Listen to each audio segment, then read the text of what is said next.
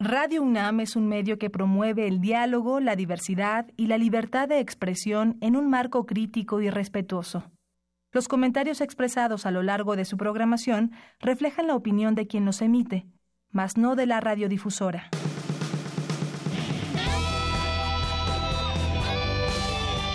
Prisma RU. Relatamos al mundo.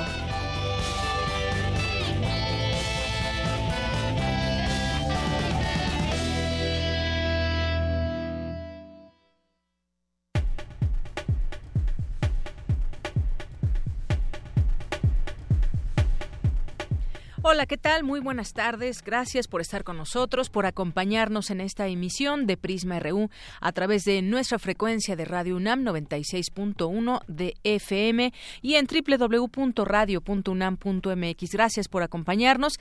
Aquí les saluda Deyanira Morán a nombre de todo el equipo que hace posible que usted nos escuche con toda la información universitaria, eh, información también nacional e internacional y muchas otras cosas más que usted ya irá conociendo si es que no nos ha escuchado y que ya conoce si nos sintoniza cotidianamente en nuestras distintas secciones como las del día de hoy lunes y los temas que también estaremos proponiendo para el análisis. Además de que, bueno, hoy ya regresan miles eh, de estudiantes, entre ellos los de la UNAM. La UNAM vuelve a abrir sus puertas para seguir con sus actividades cotidianas. Así que quédese con nosotros porque hay varios temas que discutir vamos a tener esta información universitaria que va surgiendo y también estaremos platicando sobre temas como la ley de seguridad interior. ¿Qué pasa con esta ley? Eh, ya hay controversias en la Suprema Corte de Justicia de la Nación. ¿Qué se requiere para llevar a cabo una controversia constitucional? y que analice la Suprema Corte su viabilidad. Entre ellas, pues el municipio de Puebla, el Ayuntamiento de Puebla ya interpuso una eh, una controversia constitucional y platicaremos del tema más adelante. También, entre otras cosas, estaremos platicando sobre este libro que ya eh, dábamos eh, pie para ir comentando, que es eh, Fire and Fury, este libro que habla sobre Donald Trump y las reacciones que hubo del propio Donald Trump, donde se dice que es un genio y en donde también ya ha dado varias entrevistas el autor de este libro y que platicaremos aquí también al análisis. Hoy es día de Gaceta UNAM, que pues es un anuario 2017, platicaremos eh, más adelante con su director Hugo Huitrón. Y hoy es día de cartografía RU con Otto Cázares, que estará con nosotros aquí también platicándonos de otros temas, eh, como siempre dentro de sus cartografías, invitándonos a la reflexión. Así que, pues esto y más tendremos hoy aquí en Prisma RU en este día, lunes 8 de enero. Relatamos al mundo. Relatamos al mundo.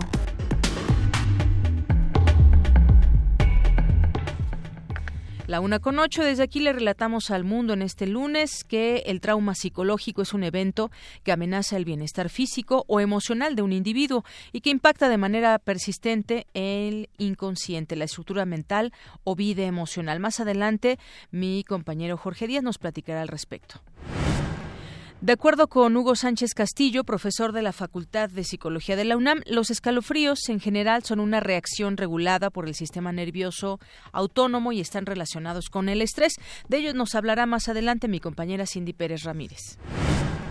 Astrónomos mexicanos descubrieron una de las galaxias más antiguas detectadas hasta ahora, la cual surgió cuando el universo conocido, conocido tenía apenas 900 millones de años.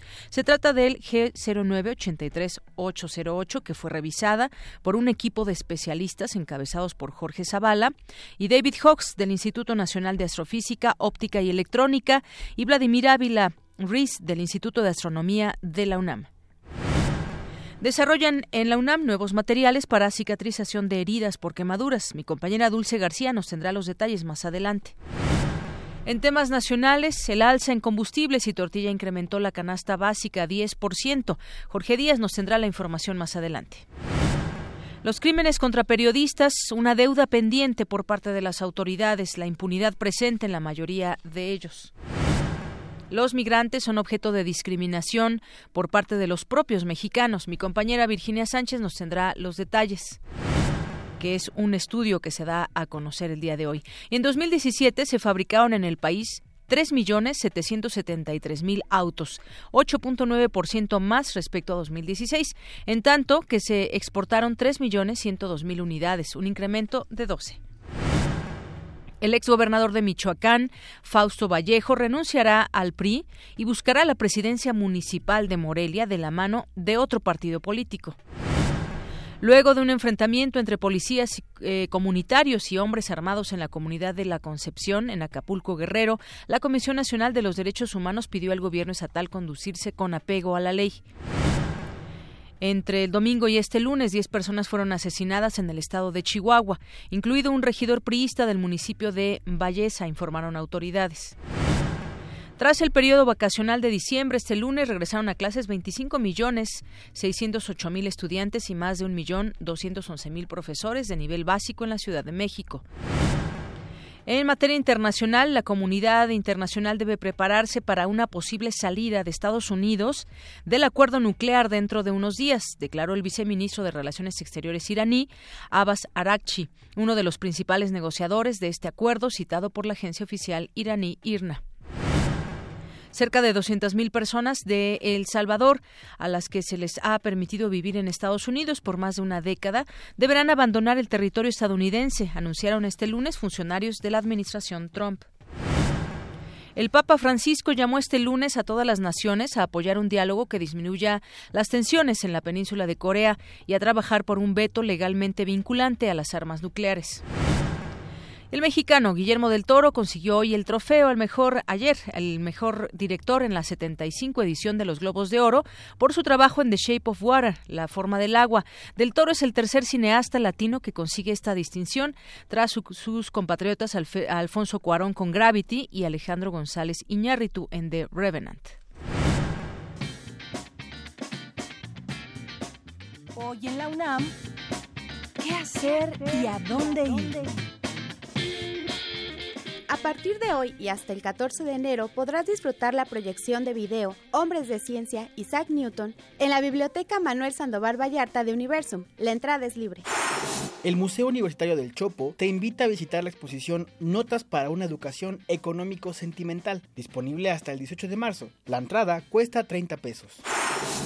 Si transitas por la estación Pino Suárez, podrás echar un vistazo a la exposición No hay historia que el arte no haya contado, 25 años del antiguo Colegio de San Ildefonso, 1992-2017, la cual estará disponible solo durante enero.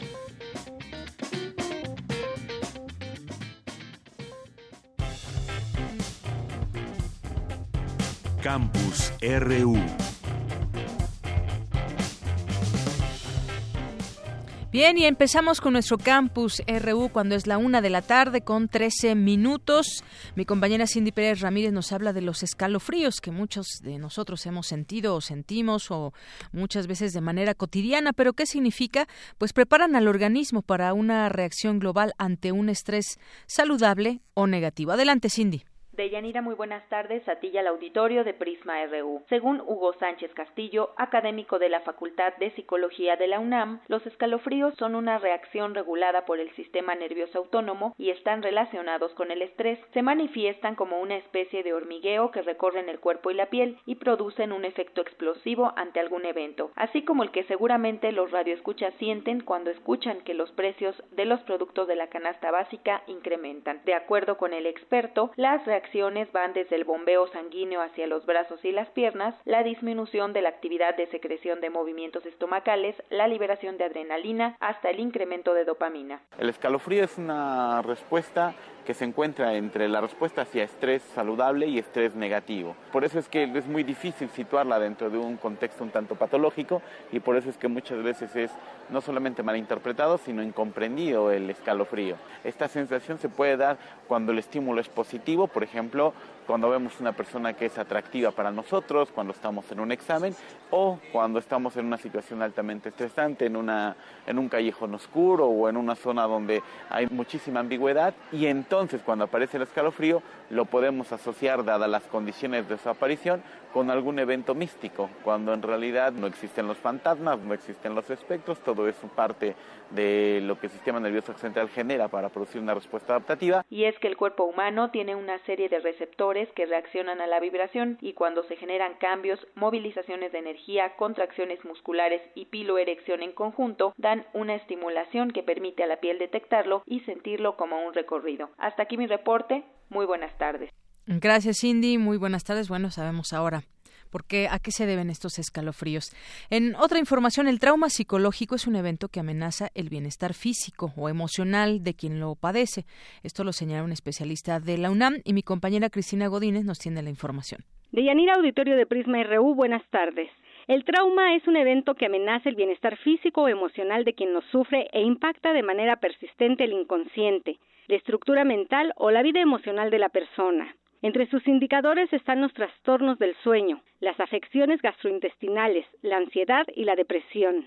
Se trata de un estado de miedo intenso que se experimenta cuando nos enfrentamos a un acontecimiento repentino e inesperado, que percibimos como amenazante y sobre el cual no tenemos control ni somos capaces de responder de manera eficaz, afirmó Hideko Tanamachi Tanaka, de la Facultad de Psicología de la UNAM. Cuando vivimos eventos traumáticos que no sanamos, nos quedamos encerrados en nuestro propio cuerpo y entonces finalmente dejamos de vincularnos, de hecho, con nosotros mismos, con los demás y con el mundo entero. Para sanar hay que sentir el cuerpo. Cuando nosotros sentimos el cuerpo podemos identificar sensaciones desagradables, pero cuando las empezamos a tolerar, entonces estas sensaciones buscan el camino de salida y entonces completamos las respuestas defensivas que quedaron incompletas. ¿Cuáles son estas? La huida y la lucha. El problema es que muchas personas cuando se sienten abrumadas por un evento tan grande, eh, no pueden correr, no pueden luchar y lo que hacen es congelarse. La académica expuso que los traumas pueden ser heredados por la madre desde el vientre y estar presentes antes de que la persona tenga memoria racional o consciente.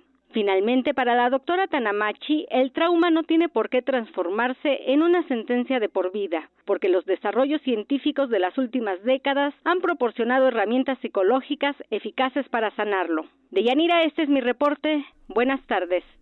Gracias, Cristina Godínez. Muy buenas tardes. Vamos ahora con mi compañera Dulce García. Desarrollan en la UNAM nuevos materiales para cicatrización de heridas por quemaduras. Adelante, Dulce. Deyanira, muy buenas tardes a ti al auditorio de Prisma RU.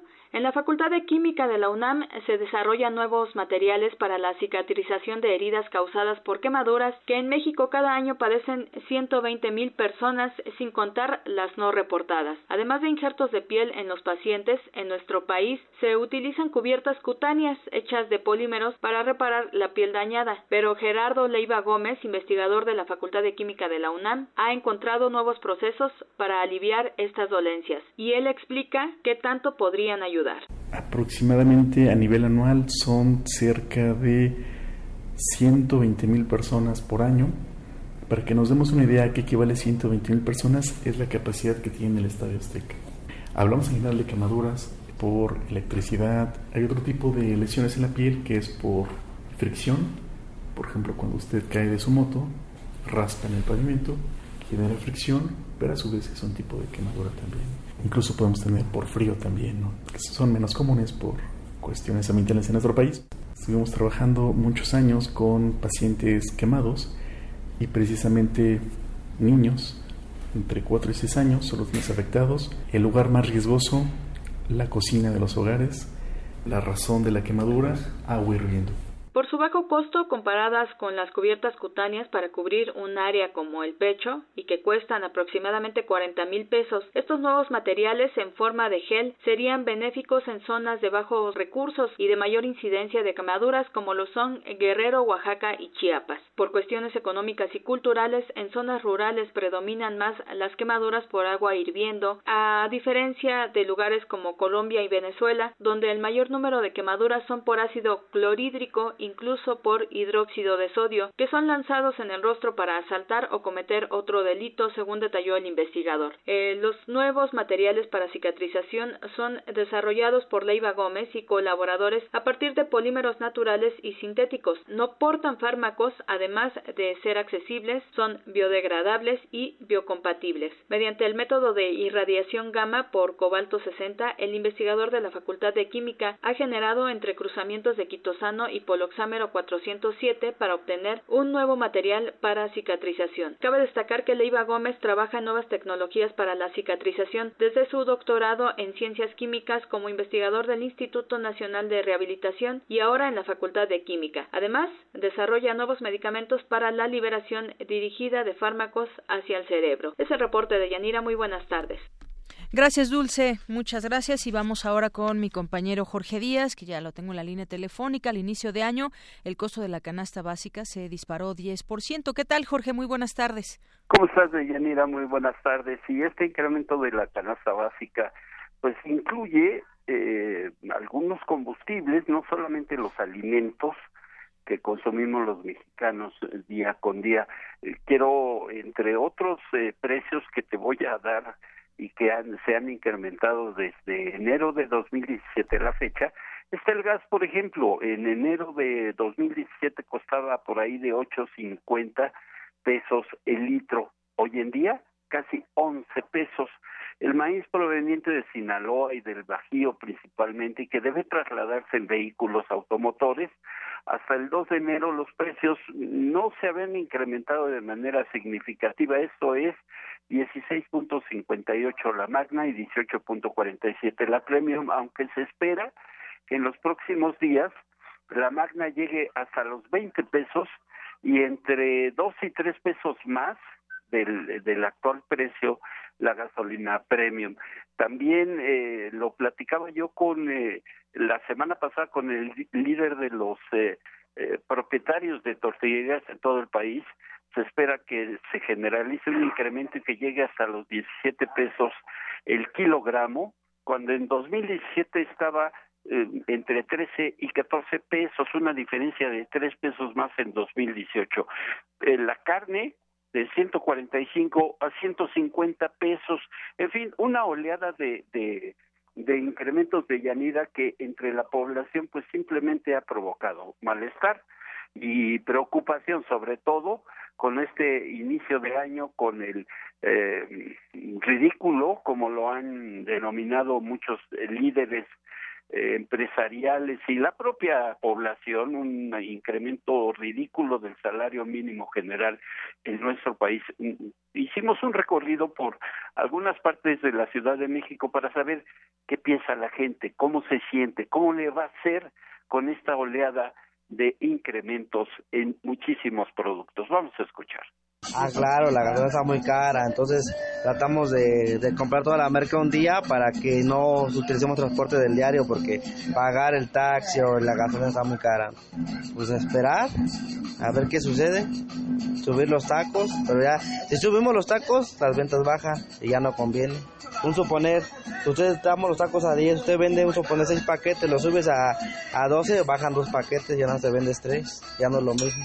Está crítico, ¿no? Porque no nos alcanza para nada, o sea, ya el sueldo cada vez es peor y los incrementos ya rebasaron la, los sueldos, ¿no? Y los aumentos que nos dan, pues ni siquiera, más bien son simbólicos y no alcanza para nada, o sea, no cubre las necesidades básicas, que es el, sobre todo el, los alimentos, ¿no? Que es como la tortilla, el gas, la luz, todo, eso, o sea, y el sueldo ya no nos alcanza para vivir, sino para sobrevivir más, más que nada, nada más. Bueno, este, para lo del gas, pues sí, más que nada en los precios, ¿no? Ha tenido que ahorrar más la señora para, y gestar mejor su dinero también para, este, ahora sí que que le alcance, ¿no? Para lo del gas, y luego como sí, este, creo que le dura una semana, como sí lo ocupamos mucho aquí, pues sí. Ahorita todavía no sé, pero sí, sí, sí, nos, para Y aparte las tortillas también van a aumentar, ¿no? Creo, por sí. Ah, sí, mucho, porque los tacos están muy baratos, entonces eso genera de que el gas, de que no nos alcance para los gastos cubrirlos. Esta todavía no nos dicen, jefe, esta todavía está el precio de que la comprábamos del año pasado, todavía está el precio. Ya nos comentaron, pero pues todavía no, no nos dicen si suben o la bajan. Y de Yanira, no solamente gas, tortilla, gasolina. Te quiero mencionar, por ejemplo, el jitomate estaba en 40 pesos hasta el mes pasado. Ahora llega una persona y le dan por lo mismo 20 pesos, pero es medio kilo.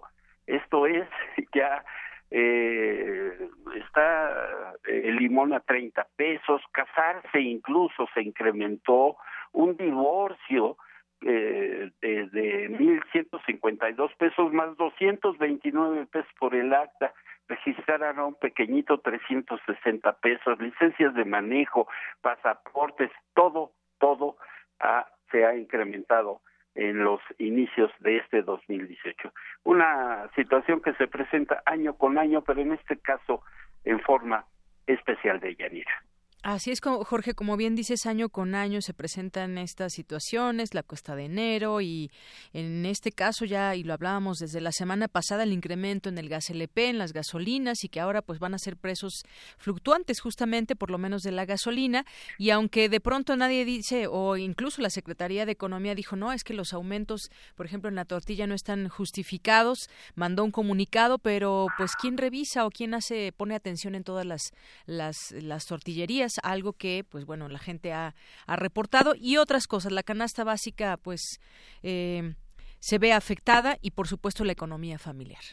Y cada vez más vacía esa canasta básica porque si antes pues por lo menos se podían ver algunos productos, ahora todos ellos están hasta el fondo porque cada vez se alcanza para menos a la gente común y corriente, aquellos que tenemos un sueldo, un salario, y que intentamos, eh, como dijo uno de nuestros entrevistados, sobrevivir, porque ya vivir es, eh, es bastante, bastante difícil de. Así es. Bueno, Jorge, muchas gracias por la información.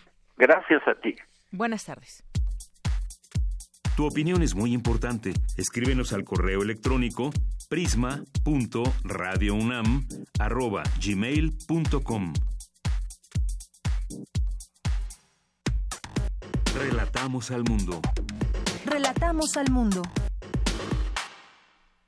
Continuamos una de la tarde con 27 minutos y bueno, en este momento Javier Corral denuncia una represalia económica. Más adelante platicaremos de este de este tema, está sucediendo en vivo y bueno, pues todo el discurso que puede traer en torno al estado que gobierna y que pues heredó grandes deudas y desfalcos según ha dado a conocer con el anterior gobernador César Duarte. Pero vamos a entrar de lleno también a otros temas que tienen que ver con que California se convirtió en el mercado de marihuana legal más grande del mundo. Este pasado 1 de enero entró en vigor la despenalización de la marihuana con fines recreativos en este estado, que es el más poblado de los, de los Estados Unidos. Hasta ahora solo se permitía su uso medicinal, pero el estado de esta costa oeste se suma a la capital, Washington y otros estados que permiten el uso recreativo del cannabis. Y en las fotografías, en las informaciones que surgieron, veíamos hasta pues filas que hacía la gente para adquirir marihuana. Hablemos de este tema, qué significa en el entorno mundial, en el entorno nacional propio de Estados Unidos. Hablemos de ello con el doctor Javier Oliva. Él es especialista en temas de seguridad, de drogas y académico de la Facultad de Ciencias Políticas y Sociales de la UNAM. Con el gusto de siempre, doctor Javier Oliva, bienvenido a este espacio. Gracias, Daniela, nuevamente por la oportunidad de dirigirme a nuestro auditorio de Radio UNAM. Eh, doctor, bueno, pues eh, esto qué significa otro estado más que se suma al consumo recreativo de la marihuana y que además, bueno, pues ha sido bien acogida esta en su momento propuesta y ahora esta realidad. Bueno, sí, eh, hay que recordar que 29 estados de los 50 que integran los Estados Unidos permiten el consumo terapéutico de la marihuana y California se suma a otros siete estados eh, que permiten el consumo recreativo, como ya apuntabas en la entrada. Eh, es bien interesante señalar que toda la costa del Pacífico de Estados Unidos, me refiero al estado de Washington, fronterizo con Canadá, el estado de Oregon y después eh, California. Los tres estados ya tienen eh, posibilidad de, permitir el consumo recreativo de marihuana. Otro estado importante es Nevada, donde está la capital mundial del juego, en Las Vegas. Por supuesto, la capital de Estados Unidos también, en el estado de Maine y de Massachusetts. Entonces, es muy interesante observar cómo de alguna forma se está flexibilizando la, el, mercado legal de la, de la marihuana. La marihuana es, es la droga más popular a nivel mundial, no necesariamente quiere decir que sea la que más eh, ganancias deja, pero para el caso de los Estados Unidos, como ya se ha observado en, en, otros eh, casos, cómo generan impuestos, cómo generan eh, fuentes de trabajo y desde luego disminuye disminuyen los índices de violencia. Ya comenzaron a señalarse en algunos estudios, en California no, porque pues, evidentemente tiene unos cuantos días que se aplica esta medida, pero eh, la, la, la, posibilidad de consumir marihuana de manera legal sin tener lo que hacer en el mercado de, la ilegalidad o del tráfico propiamente de drogas, pues esto eh, tendrá, me parece, va a tener efectos eh, positivos para al menos estos estados de Estados Unidos.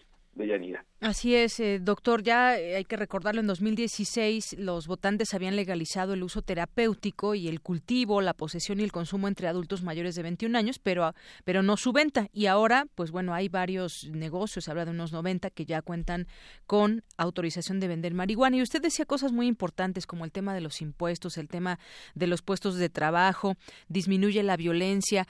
Eh, esta discusión también, pues se ha venido dando desde hace unos años en México. Se ha venido dando, pero no ha tenido quizás los em, los frutos que muchos esperarían después de una discusión en donde se pueda vender de manera recreativa y esto pues sabemos México está inmiscuido en un tema muy grave de violencia que está relacionado con el tráfico de drogas entre ellas la marihuana y otras drogas pero entre ellas la marihuana si lo pudiéramos digamos eh, seguir analizando para este año qué, qué es lo, lo, más correcto, y lo digo de esa manera, o, lo mejor que le podría suceder a México para que disminuyan estos índices de violencia que nos caracterizan de unos años a la fecha con el crimen organizado ligado al tráfico de drogas.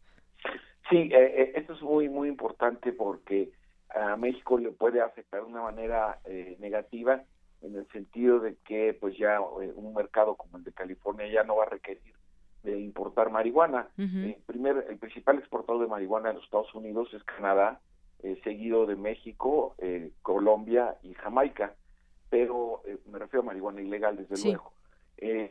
para México esto puede significar algo muy serio, muy peligroso, porque la producción de, marihuana va a pretender colocarse en el mercado mexicano de la ilegalidad, o lo que está sucediendo en casos como Guerrero, en donde los plantíos de marihuana ahora están siendo plantíos de, amapola, que es parte de la mudanza criminal y por supuesto cómo se ha disparado en la violencia, eh, esa es una de las variables en el estado de Guerrero.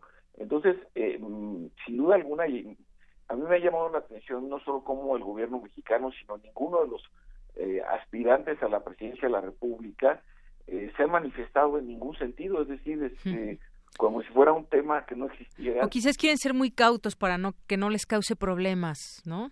Pero yo yo creo que, eh, eh, como tú muy bien lo apuntabas, es decir, los, los índices de violencia, solamente en el estado de Chihuahua hubo 31 muertos el fin de semana, el primer fin de semana del año.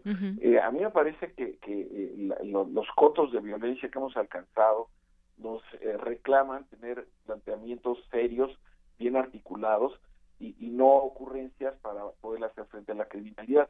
Es ahí el tema donde eh, me parece que sin duda alguna tendremos que discutir eh, la legalización eh, de algunas drogas, sobre todo el, de la, el de la marihuana, aunque ya está permitido portar, pero es ilegal producirla, de todas maneras siendo una y su venta, entonces tenemos que entrar a fondo, estudiar y analizar qué opciones tenemos enfrente para poder eh, de alguna forma contener estos índices de, violencia y sobre todo darle un enfoque sanitario a las adicciones, no criminalizar al, al, adicto, sino verlo como un problema de salud mental o de salud física también.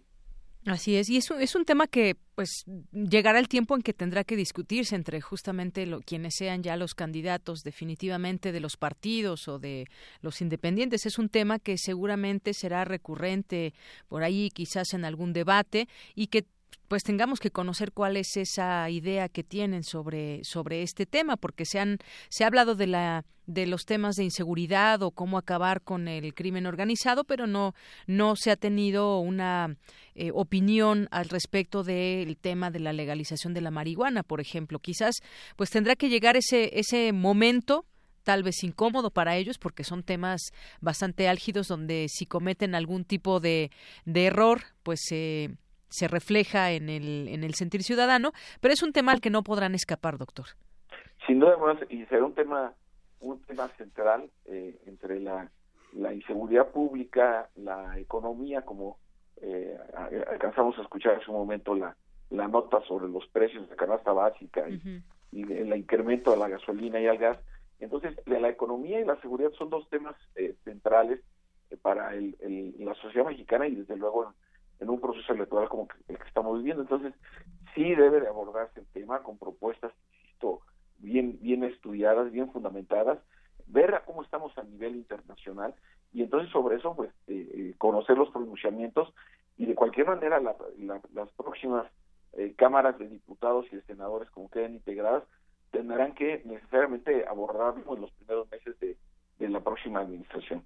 Así es. Y finalmente, bueno, pues la, la, pregunta sería, ¿estamos preparados para que también en nuestro país y comenzando quizás por algunos estados, aquí muy, mucho se ha planteado en la Ciudad de México este tema de, pues de tener eh, lugares donde se pueda adquirir la marihuana? Ya estamos, digamos, eh, preparados después de las discusiones que ha habido en torno al tema de también tener ya eh, este tipo de, de situaciones donde se pueda ir a comprar de, de la marihuana. Bueno, sí, eh, yo sí creo que ya hemos eh, discutido lo, lo, suficiente y ahora tendremos eh, como sociedad y representantes políticos y de gobierno, tendríamos que pasar a, al cambio de enfoque, insisto, de, penalizar el consumo, a darle un tratamiento de carácter sanitario. Ese sería el primer, el primer paso.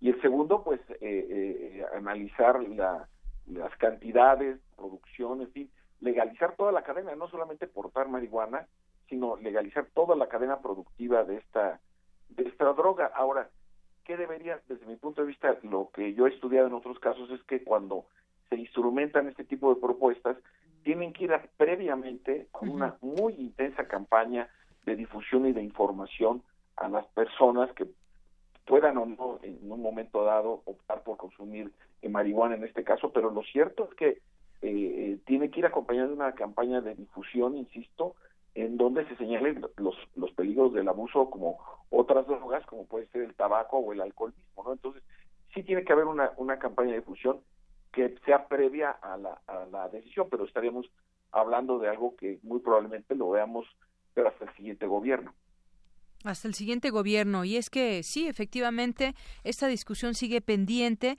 y también sin perder de vista el tema de la salud, porque ha sido también una de las em, de las discusiones muy álgidas en este sentido, que si le vamos a acercar a los jóvenes este tipo de este tipo de droga, pues deberíamos tener antes toda la información de lo que puede suceder con respecto a temas de salud. Es decir, eh, muchos opinaron que se estaría eh, acercando esta droga, pero sin tener la información adecuada de las personas que son potenciales consumidores. Claro, y lo que pasa es que en México suceden cosas tan extravagantes como que los equipos de fútbol profesional anuncian, anuncian cervezas en sus camisetas, ¿no? Eso no pasa en la Unión Europea, porque pues, el fútbol es un deporte y no para promover este el consumo de, de, cerveza o cualquier otra bebida alcoholizada. Entonces, aquí tenemos varios eh, aspectos que son un contrasentido y que mientras no se le dé, insisto, este enfoque eh, sanitario al tema de, la, de las adicciones, eh, pues difícilmente vamos a poder avanzar en la,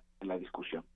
Así es. Bueno, pues eh, un tema que deberán incluir en estas plataformas los eh, de propuestas los candidatos en su momento, pero un tema que incluso trasciende más allá de todo eso es algo que se está empujando desde hace tiempo y por lo menos la discusión se ha dado. Quizás falte discutir aún más sobre el tema y ver qué qué sería lo mejor para, para México y parece ser que este es un buen momento, un momento donde se definirán muchas cosas también con las elecciones.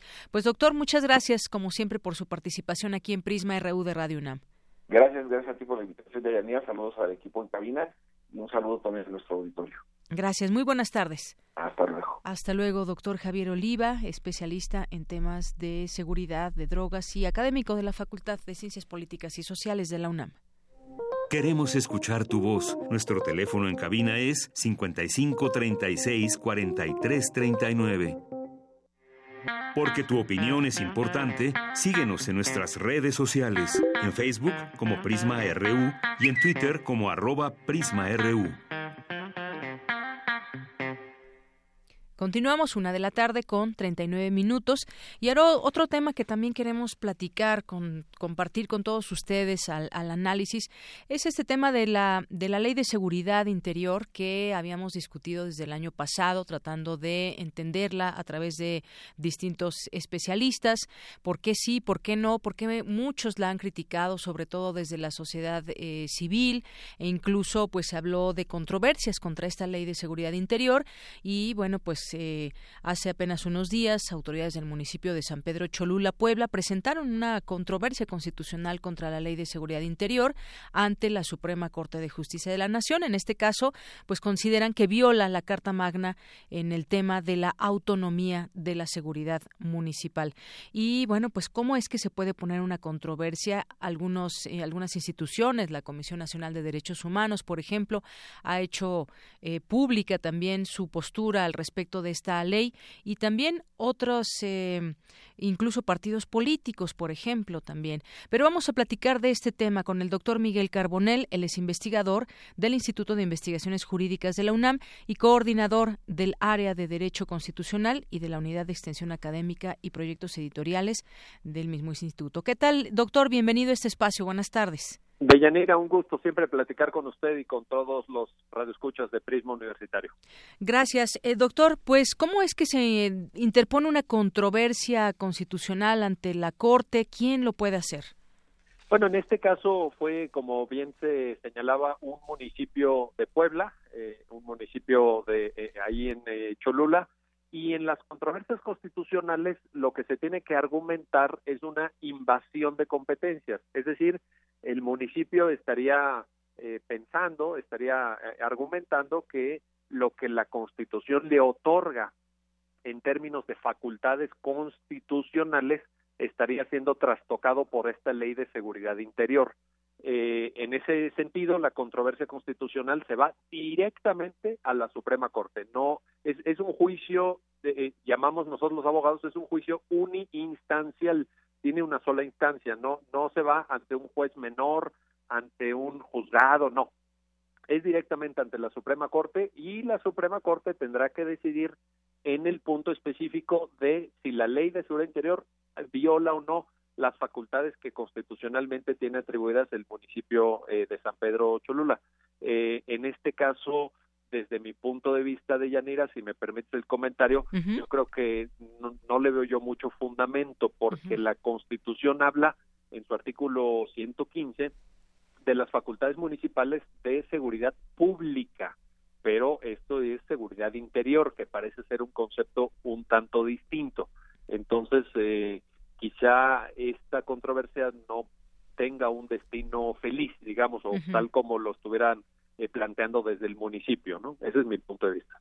Así es, es lo que sucedió con este municipio y que aquí habíamos discutido justamente eso, esta ley de seguridad interior, qué, qué significa, por ejemplo, para los estados o qué significa para los municipios. Aquí dice este municipio, yo siento que están violando mi autonomía, pero sin embargo, pues dentro de la ley eh, no quedaría, digamos, sin fundamento eso que usted explica. Pero ha habido, digamos, otras intenciones. En su momento veíamos de, eh, pues, generar una control controversia constitucional ante la Corte, pero hasta el momento pues no, no vemos alguna otra. ¿Quiénes podrían ser eh, quienes sí pudieran hacer una controversia constitucional? Porque no, no es que todo mundo la pueda hacer, yo puedo estar en desacuerdo, pero no podría yo hacer una, llevar a cabo una controversia constitucional. Es correcto. Los, los, eh, los términos en que ahorita puede ser planteada una impugnación eh, a la ley de seguridad interior provienen fundamentalmente de dos órganos que además eh, ya se han pronunciado en el sentido eh, de que lo piensan presentar. Uno es la Comisión Nacional de los Derechos Humanos. La CNDH tiene facultad, en este caso no sería tanto controversia constitucional, sino acción de inconstitucionalidad. Es muy parecido, nada más que la acción, digamos, es un poquito, es un proceso judicial más amplio, porque se pueden plantear eh, cualquier tipo de violaciones. No nada más eh, se puede argumentar que se está violando una atribución, una competencia constitucionalmente establecida, sino que se están violando derechos humanos, por ejemplo. Entonces, la CNDH, eh, que ya lo anunció en su momento, si bien no lo ha materializado, podría interponer esta acción y el resultado sería para llevar a la Suprema Corte un análisis completo de la ley de seguridad interior. En segundo lugar, de Yanira, también pudiera estarse interponiendo un proceso jurisdiccional de acción de inconstitucionalidad por parte de las minorías parlamentarias, los partidos políticos que no suman una mayoría y que por tanto no pudieron aprobar o, o, negarse a la aprobación de la ley, pero que pudieran ir ante la Suprema Corte. En este caso se requiere por mandato constitucional que se reúna el 33% del total de integrantes de alguna de las cámaras. Esto es ya sea la Cámara de Diputados, tiene 500 integrantes, se requeriría la firma del 33%, o bien el Senado, el Senado que se integra por 128 senadores, igualmente la Constitución requiere el 33%. Estos dos órganos, tanto cualquiera de las cámaras como la CNDH, pueden interponer la acción de inconstitucionalidad, que también, al igual que la controversia, se va hasta la Suprema Corte, y entonces la Suprema Corte tendrá la oportunidad de Yanira, y esto es realmente lo que creo que a muchísimos mexicanos nos interesa y nos importa, pues de hacer la valoración sobre la constitucionalidad de la ley de seguridad interior que tan debatida ha sido.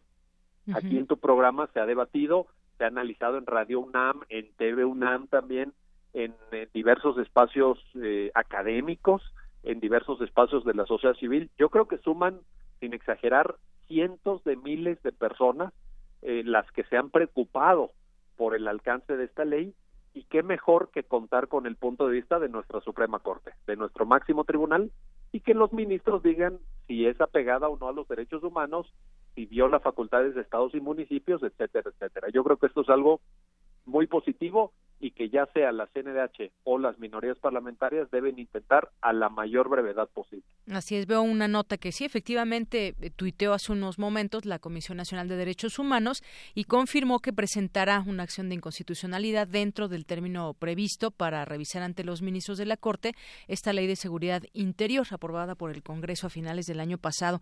¿Y qué tan factible, eh, doctor Miguel Carbonel, es que se dé luz verde a la controversia o que se echara abajo o que se cambie la ley de seguridad interior en algunas de las de las especificaciones que se están haciendo por el tema de derechos humanos o algunas otras cosas que en las que se inconforman en este caso la CNDH. Yo creo que la en cuanto a la factibilidad procesal es es muy amplia de Yanira, es muy amplia y por eso es que qué bueno que estamos recibiendo esta noticia que usted nos comparte de que ya la CNDH va, a interponer la acción. Eh, se le va a dar trámite, la Suprema Corte asignará el caso a un ministro ponente, quien, elevará, eh, quien elaborará el proyecto y a su vez lo pasará al, Tribunal Pleno. Eh, yo creo que desde el punto de vista procesal no le veo ningún problema.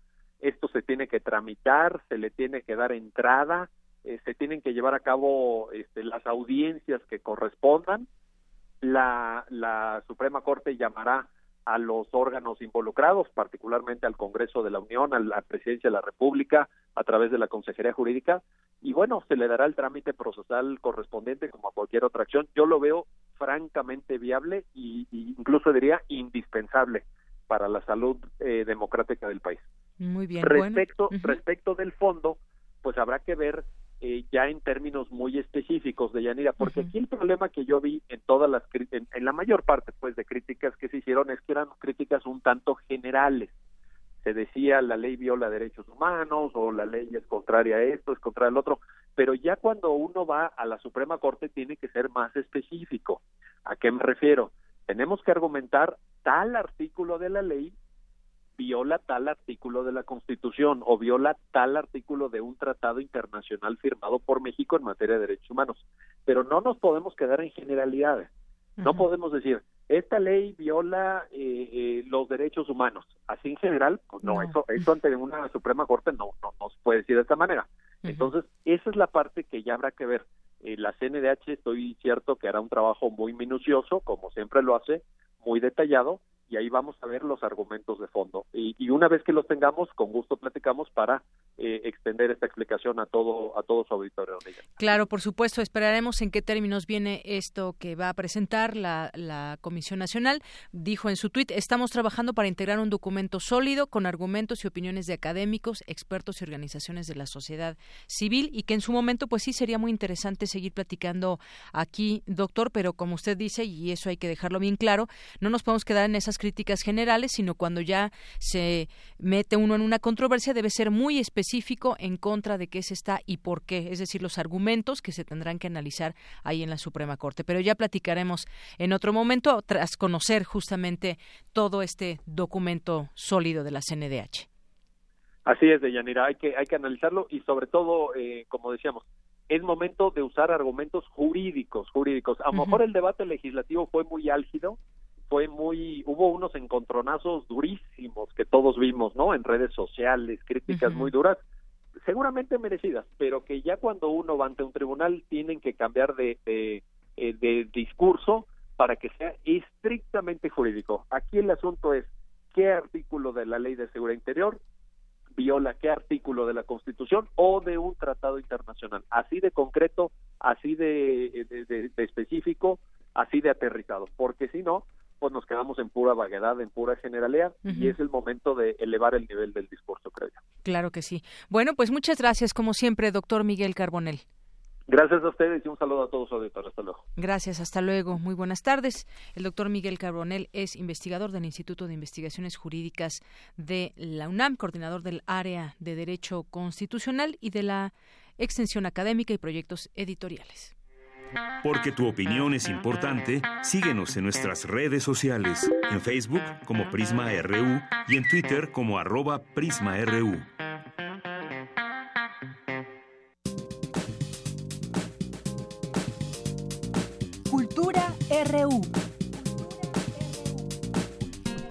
Bien, pues entramos a la sección de cultura con Tamara Quiroz. ¿Qué tal, Tamara? ¿Cómo estás? Muy buenas tardes. Buenas tardes, Dayanira. Qué gusto saludarte. Qué gusto saludar a todos aquellos que nos acompañan a través de la frecuencia de Radio UNAM. Muchísimas gracias por seguir con nosotros. Ya casi termina esta primera hora de, nuestras dos horas que tenemos diariamente. Para iniciar la semana, eh, tenemos información cultural de la UNAM. En estas fechas eh, de Sembrina, algunos recintos de la máxima casa de estudios tomaron un periodo vacacional y otros mantuvieron sus puertas abiertas. La antigua Academia de San Carlos retoma actividades y les comento que en este recinto desde noviembre del 2017, es, raro decir el año pasado porque estamos en enero apenas, así es, y hasta el 30 de marzo de este año se expone un lenguaje abierto entre el trabajo realizado por la Coordinación de Investigación, Difusión y Catalogación eh, y, catalogación de colecciones con la investigación y producción de estudiantes, profesores y egresados de la Facultad de Artes y Diseño en torno al pilar de todas las disciplinas artísticas, el dibujo. El dibujo desde su definición, instrumentos, las unidades básicas y también la clasificación. De Yanira, la exposición titulada Dibujo, lenguaje abierto promueve el traslado de las cátedras de los académicos a las salas de exhibición, donde nosotros, el público en general, podemos ser partícipes del diálogo entre el pasado y el presente mediante una trama que entrelaza las técnicas artísticas en la enseñanza y también en la producción del dibujo. Además, la antigua Academia de San Carlos, en su aniversario 236, alberga la sala permanente de numismática Memorias Acuñadas. Para aquellos que les gusta coleccionar monedas o también las medallas, esta exposición es una buena opción para conocer y apreciar más de 200 piezas que dan noticia sobre los procesos y objetos para acuñar estas piezas como lo son troqueles, matrices, ceras y escayolas, que son estos moldes de yeso con los cuales se producen las monedas. Y bueno, la antigua Academia de San Carlos se encuentra en el número 22 de la calle Academia, esto es en el centro eh, en el centro histórico de la Ciudad de México. Por otra parte, el antiguo Colegio de San Ildefonso, que también se encuentra en el centro de la Ciudad de México, mantiene eh, las, las visitas guiadas donde nos explican esos murales maravillosos que forman parte del acervo del recinto que alguna vez fue el núcleo principal de la Universidad Nacional. Durante este mes podremos eh, visitar la muestra El Che una odisea africana que retoma la participación de Ernesto Guevara en las independencias de África, así como su experiencia guerrillera en el Congo durante 1965. Otra de las exposiciones imperdibles es la de la artista plástica Gabriela Gutiérrez Ovalle, quien a través de la muestra Desplazamiento del Límite, una especulación sobre las políticas del cuerpo, propone una plataforma de producción creativa multidisciplinar que distingue lecturas críticas sobre las ideas del límite, frontera, cerco, trama y territorio. Ella, eh, eh, esta es como una parte que caracteriza su trabajo artístico y plástico. Y el horario de San Ildefonso es de 10 de la mañana a 8 de la noche, solo los martes. Eh, los martes también hay entrada libre. Y de miércoles a domingo la admisión general tiene un costo de 50 pesos. Hay descuento estudiantes y NAPAM. Eh, entonces, bueno, es, creo que es muy accesible el costo. Y el horario es de 10 de la mañana a 6 de la tarde. Los lunes se encuentra cerrado, así que si se quieren acercar a San Ildefonso, hoy no es la opción, pero mañana sí. Además, la entrada es libre. En el Museo Universitario Arte Contemporáneo sigue la muestra retrospectiva del artista pionero del arte Acción, Yves Klein.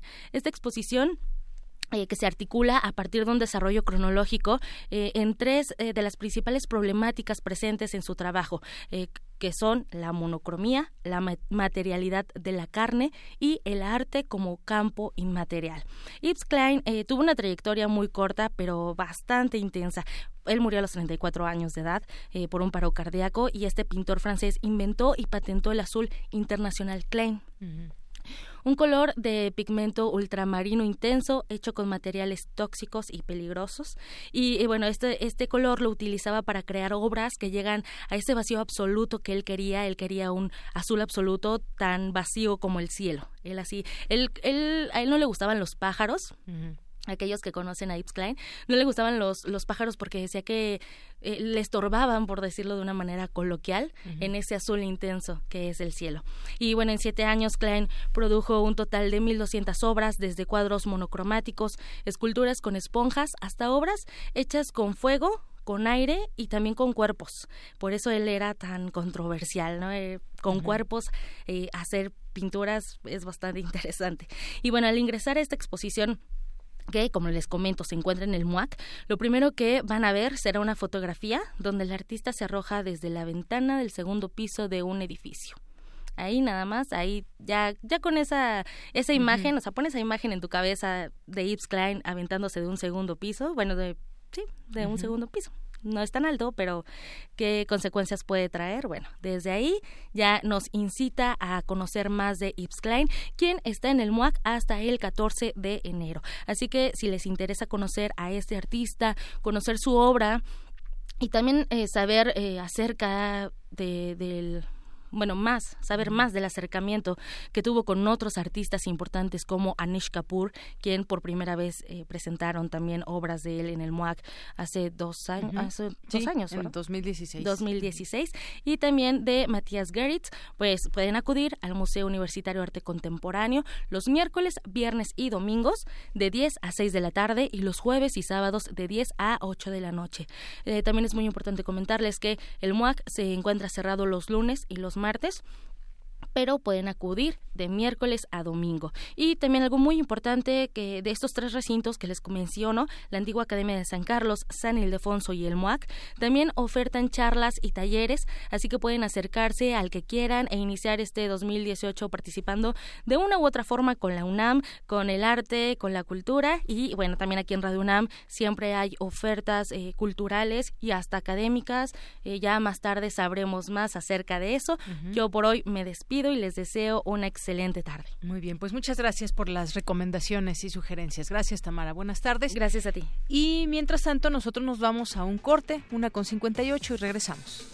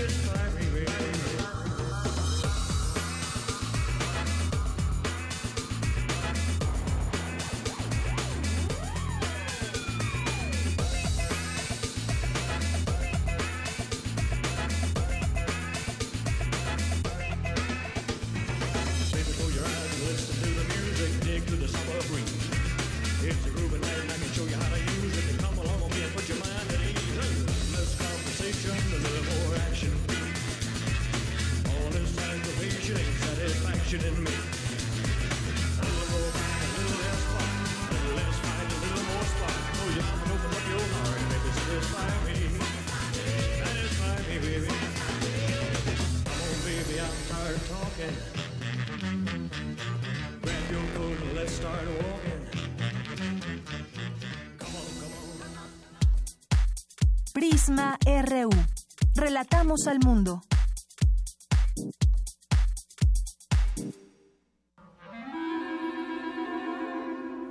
Testimonio de oídas. Música nueva en voz de sus creadores. De sus intérpretes.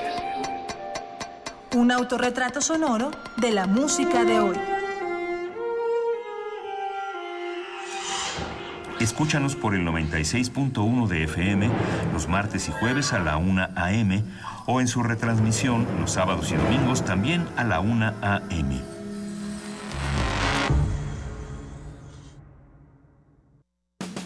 Nuestra generación busca respuestas. Tiene mucho que aportarle a México. Llegamos a los 18 y demostramos que podemos proponer, elegir y decidir lo mejor para México. Únete a nosotros. Si tienes 18 años o los cumples antes o el primero de julio de 2018, tramita tu INE, infórmate, decide y vota en las próximas elecciones. Tienes hasta el 31 de enero. Porque mi país me importa, seré parte de las decisiones que vamos a tomar en las próximas elecciones.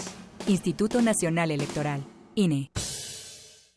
Hijita querida, es tan difícil volver a dejarte. Ahora que regresé a mi ciudad encontré lo que más amo, mi tierra, mi hogar, ustedes. No importa cuánto tiempo esté fuera, ni las veces que tenga que irme de nuevo. Este es mi lugar, aquí está mi familia y aquí estás tú.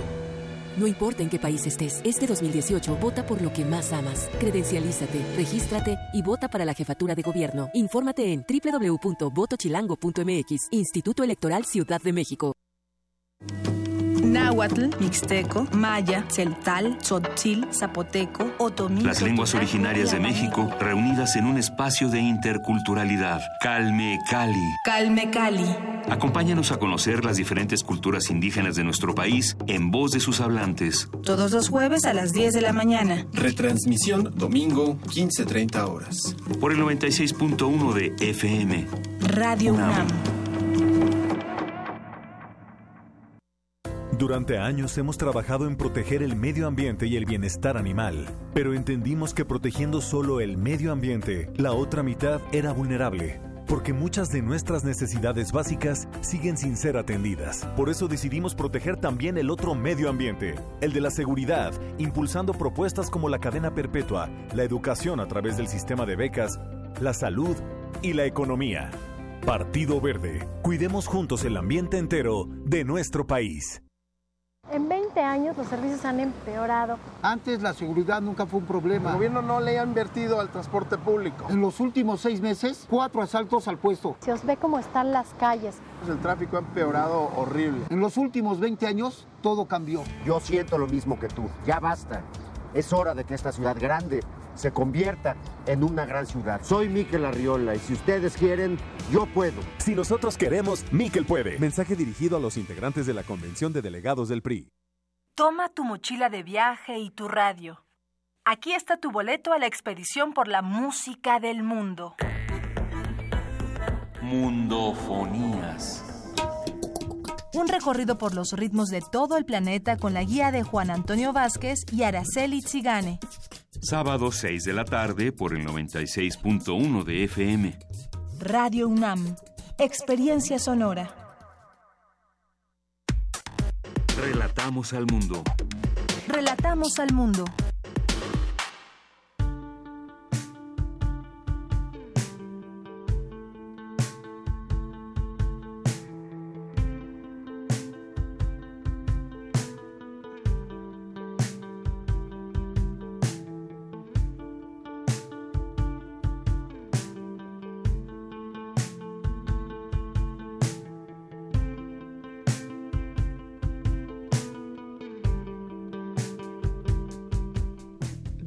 Parte de la canción Lazarus de David Bowie de su disco último Black Star y que él nació un día como hoy, 8 de enero de 1947. David Robert Jones, que nació en Brixton, allá en Londres. Y bueno, pues como sabemos, falleció en el 2016 por causa, a causa del cáncer a los 69 años de edad. Y bueno, pues este fue su último legado, David Bowie.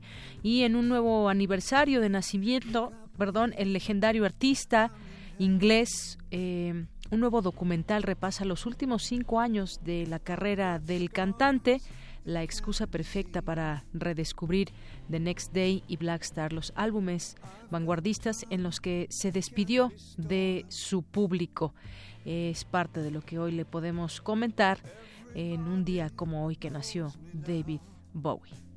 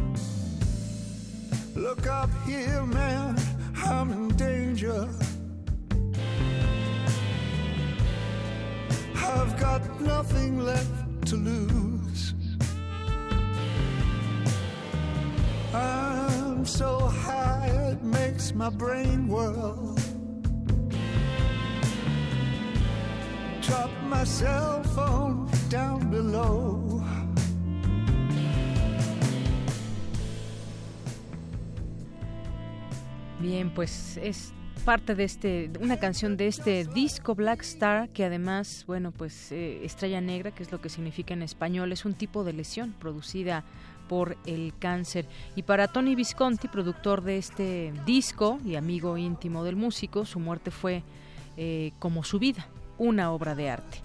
Bien, continuamos con con aquí en Prisma RU en esta segunda hora. Gracias por estar con nosotros, por continuar aquí en el 96.1 de FM. Les mandamos a todos los saludos, a, muchos saludos a todos ustedes que nos escuchan detrás de su radio, en su computadora, en su teléfono, donde quiera que nos escuche y como nos escuche, muchos saludos. Y bueno, por aquí nos dicen ya sobre la canción de David Bowie que quiere la canción completa y que Tecuani. Y bueno, pues ahí está un poquito, ¿no? Me dicen aquí que, que, la puedes escuchar después. Pero bueno, aquí aunque sea un poquito, y que te cuani, que te mandamos además muchos saludos también para iniciando este año. Jacobo Espinosa también muchos saludos, eh, muchos saludos te mandamos. Por aquí, ¿quién más? Magdalena González también, siempre en, en sintonía en el 96.1 de FM con este tema que hablábamos de la desproporción de precios, salarios en México y pues otras cosas ahí que van surgiendo. Con respecto a ese tema, subiendo lo, el gas y las gasolinas, pues bueno, todo va subiendo y se empieza a hacer una especie de, de, de, caos porque muchos quieren ya empezar a subir los precios, aun cuando no está establecido ello o no está dicho de manera oficial. José Luis Sánchez también nos manda muchos muchos, muchos saludos. Eh, Alberto Camacho, Muchas gracias también a quienes se suman, Oralia Ramírez, a Juanjo M, muchas gracias eh, que nos escriben por aquí. Y, pues recuerden nuestras redes sociales, arroba Prisma RU y también en Facebook Prisma RU, Fátima Galvos también que nos está escuchando y Ramón Vázquez también eh, muchos saludos. Desde Dallas, Texas nos escuchan Ramón Vázquez, muchos saludos.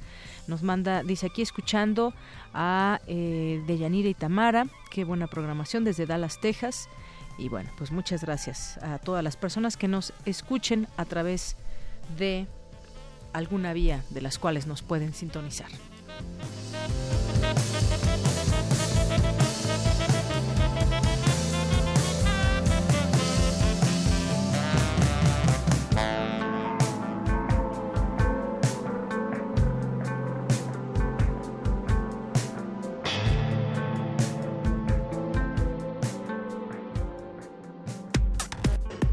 Relatamos al mundo. Relatamos al mundo. Bien, continuamos aquí en Prisma RU, dos con nueve minutos y con la información. A no nada buenas noticias. El sexenio de Enrique Peña Nieto podría superar al de Felipe Calderón en cuanto al número de asesinatos de periodistas. Mi compañera Dulce García nos tiene el recuento de la violencia contra el gremio informativo. Adelante, Dulce.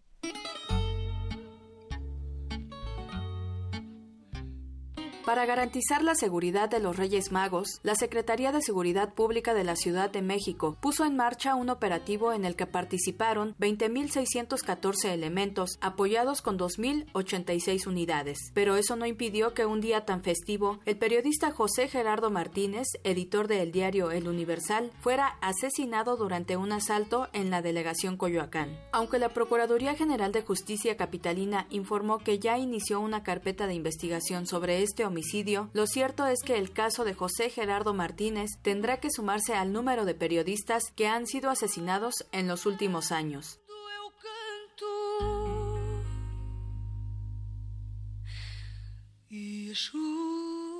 Ejercer la libertad de expresión en nuestro país puede tener serias consecuencias que usualmente van acompañadas de violencia. Durante la administración del presidente Enrique Peña Nieto se han registrado los niveles más altos de agresiones contra la prensa, de acuerdo con la organización Artículo 19, además de que los asesinatos de periodistas siguen en ascenso como lo deja ver este caso. Balbina Flores, representante en México de la organización Reporteros sin Fronteras, comenta por qué se ha vuelto tan complicado ejercer esta profesión en nuestro país.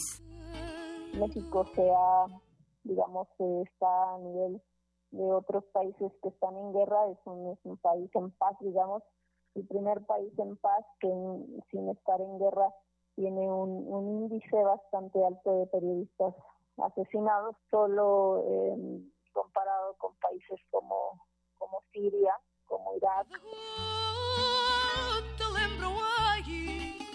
Durante 2015 se reportó la cifra de 7 reporteros asesinados. Para 2016 la cantidad aumentó a 11, es decir, en promedio fue asesinado un periodista cada 30 días. Según cifras de la Comisión Nacional de Derechos Humanos, en el sexenio de Enrique Peña Nieto han sido asesinados 45 comunicadores, 46 con el compañero del Universal. No obstante, solo se ha sentenciado a dos personas por agresiones a periodistas. La Fiscalía Especial para la Atención de Delitos Cometidos en contra de la libertad de expresión ha integrado 798 averiguaciones previas, que no han prosperado y que están plagadas de falta de transparencia. Baste decir que en su portal de Internet las estadísticas sobre agresiones a comunicadores no se actualizan desde septiembre de 2015. En la mayor parte de ellos se siguen integrando las investigaciones no tenemos resultados. No podemos decir en estos casos se, se ha detenido a los autores eh, materiales y menos intelectuales. Entonces, pues seguimos en espera de que eso ocurra pero desde luego uno de los elementos de fondo que se tiene que atender de forma permanente es el tema de impunidad, en la medida en que no se investigue y no se sancione a los autores materiales de estos asesinatos y haya transparencia sobre esas investigaciones, obviamente es muy difícil que pueda quedar un precedente para quienes son los perpetradores de, de estos homicidios. A poco tiempo de que concluya el mandato de Peña, se prevé que podría superar al de Calderón en cuanto a periodistas asesinados, en el que hubo 51. Para Radio UNAM, Dulce García. Gracias, Dulce García. Ataques a la libertad de expresión muchas veces que han sido justamente el blanco de estos ataques a través de los periodistas. Quieren atacar, quieren acallarlos. Y en este caso de este eh, joven José Gerardo Martínez de la Universal, pues la inseguridad eh, alcanzó a este joven cuando fue a comprar juguetes de Día de Reyes. Y bueno, pues ahí todas las muestras de apoyo que se han recibido. Y eh, comentaba nuestro compañero Miguel Ángel Quemain por la mañana, él que es eh, que era periodista y que pues eh, tomó realce su caso, pero cuántos casos hay de personas que son asaltadas, que mueren y que pues a veces ni nos enteramos y justamente pues es un tema también de inseguridad en este caso en la Ciudad de México, ahí en la delegación Coyoacán, y pese además pese a un operativo de seguridad que había con muchos policías y que no se pudieron evitar pues este tipo de situaciones. Vamos a continuar con la información. 2017 fue uno de los años en que se registró mayor número de feminicidios en México. Ahora vámonos con este tema también muy grave. El Estado de México, Veracruz, Guerrero y Puebla concentran más casos. Cindy Pérez Ramírez nos tiene la información. Deyanira, muy buenas tardes. A ti al auditorio de Prisma RU. En América Latina se presentan diariamente 12 feminicidios. De estos, 7 suceden en México. En los últimos tres años, este delito incrementó, principalmente por la impunidad. En 2017 se registraron al menos 2.000 casos, lo cual sitúa a este año como uno de los más violentos. El Estado de México, Veracruz, Guerrero y Puebla se posicionan como las entidades con mayor número de feminicidios. Desde el 2016, la activista María Selguero trabaja en el Atlas de Feminicidios en México, basado principalmente en notas periodísticas. En este tiempo, señala, no solo han aumentado las cifras, sino también la brutalidad con la que se cometen los asesinatos. Han estado incrementando también la hazaña cuando asesinan a las mujeres. Ya no nada más es un agresor, a veces son dos agresores o tres agresores para una sola víctima. También están incrementando los casos de menores feminicidas que están quedando inimputables por la edad o, reciben sentencias muy cortas. Entonces las sentencias van de los dos a los cinco años. Hay el caso de un niño en Torreón que asesinó a su novia 32 puñaladas y fue condenado a estar en su casa bajo el cuidado de la mamá. Porque ya no es nada más que asesino, es de descuartizo, de bolso, te voy a tirar a, a un predio, de calcino, casos donde están utilizando los vehículos como armas. También está incrementando el uso de las armas de fuego todavía queda un amplio margen de casos que no alcanzamos a rastrear o que los medios no alcanzan a rastrear. Recientemente, los casos de dos modelos extranjeras asesinadas en hoteles de la Ciudad de México que se anunciaban en un sitio web de Escort han exhibido el aumento de la violencia. En dos años se han registrado 18 asesinatos de mujeres en hoteles. 10 de ellos han ocurrido en la delegación Cuauhtémoc. Están incrementando aquí las agresiones hacia trabajadoras sexuales en la ciudad de 2016 con respecto a 2017 por ejemplo, la mayoría de las víctimas en el caso de las escorts, por ejemplo, cumplen un mismo perfil. Ellas, para empezar, que son escorts, son mujeres muy jóvenes. A tres de ellas las citaron en el hotel, entraron y fueron asesinadas. Una de ellas entró con el agresor y es más o menos un mismo perfil y un mismo modo operandi, al menos para tres casos. Hay otra cosa que está sucediendo en la Ciudad de México. Están incrementando los asesinatos de mujeres con armas de fuego. El año pasado fueron 70 feminicidios y 34 asesinatos violentos. Pese a que distintas organizaciones han pedido activar la alerta de género en la Ciudad de México, la Procuraduría de Justicia Capitalina se ha negado, argumentando que los feminicidios se han reducido en un 21% con respecto a 2016. Porque también la autoridad se da por ocultar las cifras reales de feminicidios. El pretexto al gobierno de la ciudad es decir que no se cumple la media para pedir la declaratoria de alerta de violencia de género. El problema a veces también reside en los jueces. ¿Por qué? Porque un caso tiene las causales necesarias para ser considerado feminicidio y sin embargo sale la sentencia por homicidio. Ese ocultamiento de cifras oculta el problema de fondo. Hasta aquí mi reporte. Muy buenas tardes. Muchas gracias, Cindy Pérez Ramírez. Vamos ahora con mi compañera Virginia Sánchez para enriquecer la investigación sobre las especies venenosas y encontrar auto, antovenenos efectivos entre las nuevas instalaciones del Instituto de Biotecnología de la UNAM en su campus Morelos. Se encuentra un herpetario. Cuéntanos, Vicky, buenas tardes. Hola, ¿qué tal, Deyanira? Muy buenas tardes a ti y al auditorio de Prisma RU. Entre los animales más temidos se encuentran las víboras y serpientes pues además de los mitos y leyendas que las han presentado como animales maléficos y repulsivos, también sobresale la capacidad letal que puede tener su veneno. De hecho, según datos del INEGI, en nuestro país se reportan alrededor de 28.000 accidentes anuales por mordedura de serpientes. Sin embargo, este temor generalizado prácticamente refleja un desconocimiento absoluto de estos animales que han sobrevivido desde el periodo Cretácico y que juegan un papel primordial en las cadenas tróficas para ayudar a controlar poblaciones de otros animales, ya que de las 3.432 especies de serpientes registradas a nivel mundial, solo el 15% son venenosas. Es por ello que entre las nuevas instalaciones del Instituto de Biotecnología de la UNAM, Campus Morelos, se encuentra un vivario herpetario, con el cual, además de ofrecer un espacio para la divulgación y difusión de la ciencia, se fortalece la investigación que realiza el doctor Alejandro Alagón enfocado al estudio de venenos y su neutralización a través de antivenenos. Melissa Bernard, encargada del herpetario, nos comparte más detalles sobre estas especies en nuestro país. En México existen alrededor de 400 especies de serpientes, pero de ellas solo alrededor del 20% son venenosas. Estas especies se dividen en dos familias. Una son las víboras, las realmente llamadas víboras, y son de la familia llamada Vipéride. Son alrededor de 60 especies. Y el otro grupo son los coralillos. Los coralillos representan alrededor de 18, 17 especies en todo México y pertenecen a la familia de las cobras y las mambas que existen en África. Son otro grupo. Esos dos grupos tienen pues representantes con venenos muy interesantes tanto desde el punto de vista pues académico y desde el punto de vista de conocimiento de nuestras especies como desde el punto de vista clínico y de importancia médica. Asimismo, la especialista señala que en México existen pocos estudios sobre este tema, por lo que es muy importante el trabajo que se desarrolla en el laboratorio del doctor Alagón. Nosotros trabajamos ambos grupos de serpientes. En México realmente se conocen muy poco los venenos de, de las serpientes que se distribuyen en nuestro país.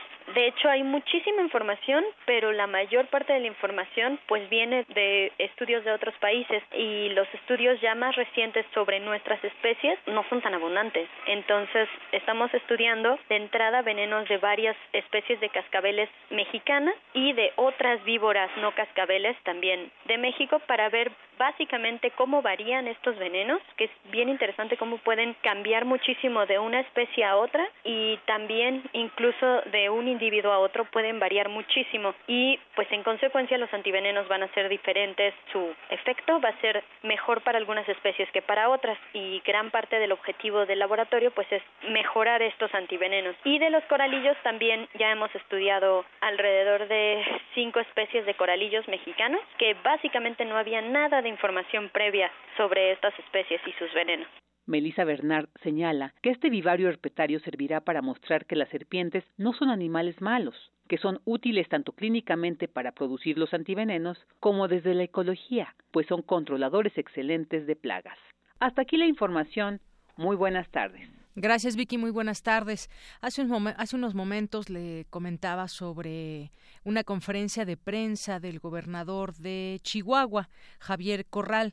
Y bueno, pues ofreció esta conferencia de prensa y dijo cosas eh, bastante fuertes. Dijo que el gobierno federal pretende imponer una represalia económica al Estado tras la detención de Alejandro Gutiérrez Gutiérrez, exsecretario general adjunto del PRI, por presuntos desvíos de dinero.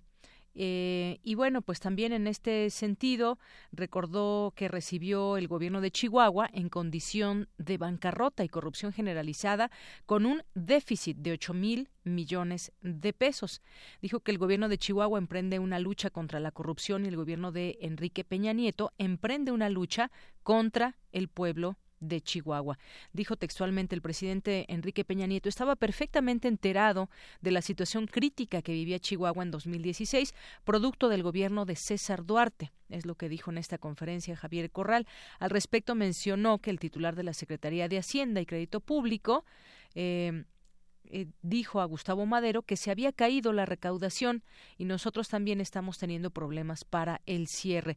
Lo que no dijo es que la supuesta baja de la recaudación solo afectó al estado de Chihuahua. Y dijo aún más, no quieren detener a César Duarte, pero nos detienen los recursos que necesitamos, dijo el gobernador de Chihuahua. Por lo anterior hizo un llamado a la PGR, al INE, a la FEPADE, al Congreso, a investigar posibles casos, ya que no descartó que el tema de triangulación de recursos se haya replicado en otros estados. Y también hizo un llamado al gobierno de la República para que dé curso a una solicitud de extradición con base a 10 órdenes de aprehensión que tiene César Duarte y que han sido giradas por distintos jueces para capturarlo, pero dijo parece ser que no les interesa capturar a César Duarte. Bueno, imagínense otro escándalo más de otro exgobernador de las filas del PRI pues cómo tapar toda esa corrupción les va haciendo cada vez más difícil. Digo, esa es mera opinión mía. Beltrones tramitó un amparo. Por otra parte, el gobernador de Chihuahua se refirió a la noticia sobre la solicitud de amparo de Manlio Fabio Beltrones. Dijo que tramitó un amparo contra una posible orden de aprehensión para no ser citado en la investigación que también se sigue. A ver, aquí en este párrafo que les quería eh, compartir también. Dice que eh, tramitó un amparo contra posible orden de aprehensión para no ser citado en la investigación de peculado y para tener acceso al expediente. Y además rechazó que exista una posible tortura contra Alejandro Gutiérrez, exsecretario del CEN del PRI Nacional, quien está detenido por el presunto desvío de recursos de Chihuahua en favor de dicho partido del PRI. Bueno, pues ahí está. ¿Y quiénes acompañaron a Corral? Bueno, varias personalidades ahí conocidas. Estuvieron acompañándolo Guadalupe Acosta Naranjo, Jorge Castañeda, Denise Dresser, Marta Tagle, Néstor Rufo Appel, el senador Luis Sánchez Jiménez, Daniel Jiménez Cacho, Santiago Nieto, Jacqueline Pechard, Santiago Krill, Fernando Belauzarán y Agustín Basabe, estos últimos integrantes de una corriente del PRD llamada Iniciativa Galileos. Bueno, pues interesante esta información que derivó de la conferencia de prensa del gobernador de Chihuahua, Javier Corral. Porque tu opinión es importante, síguenos en nuestras redes sociales, en Facebook como Prisma RU y en Twitter como arroba PrismaRU. Relatamos al mundo. Relatamos al mundo. Internacional RU. El gobierno de Estados Unidos anunció el fin del programa de protección migratoria que beneficia a cerca de 200.000 salvadoreños.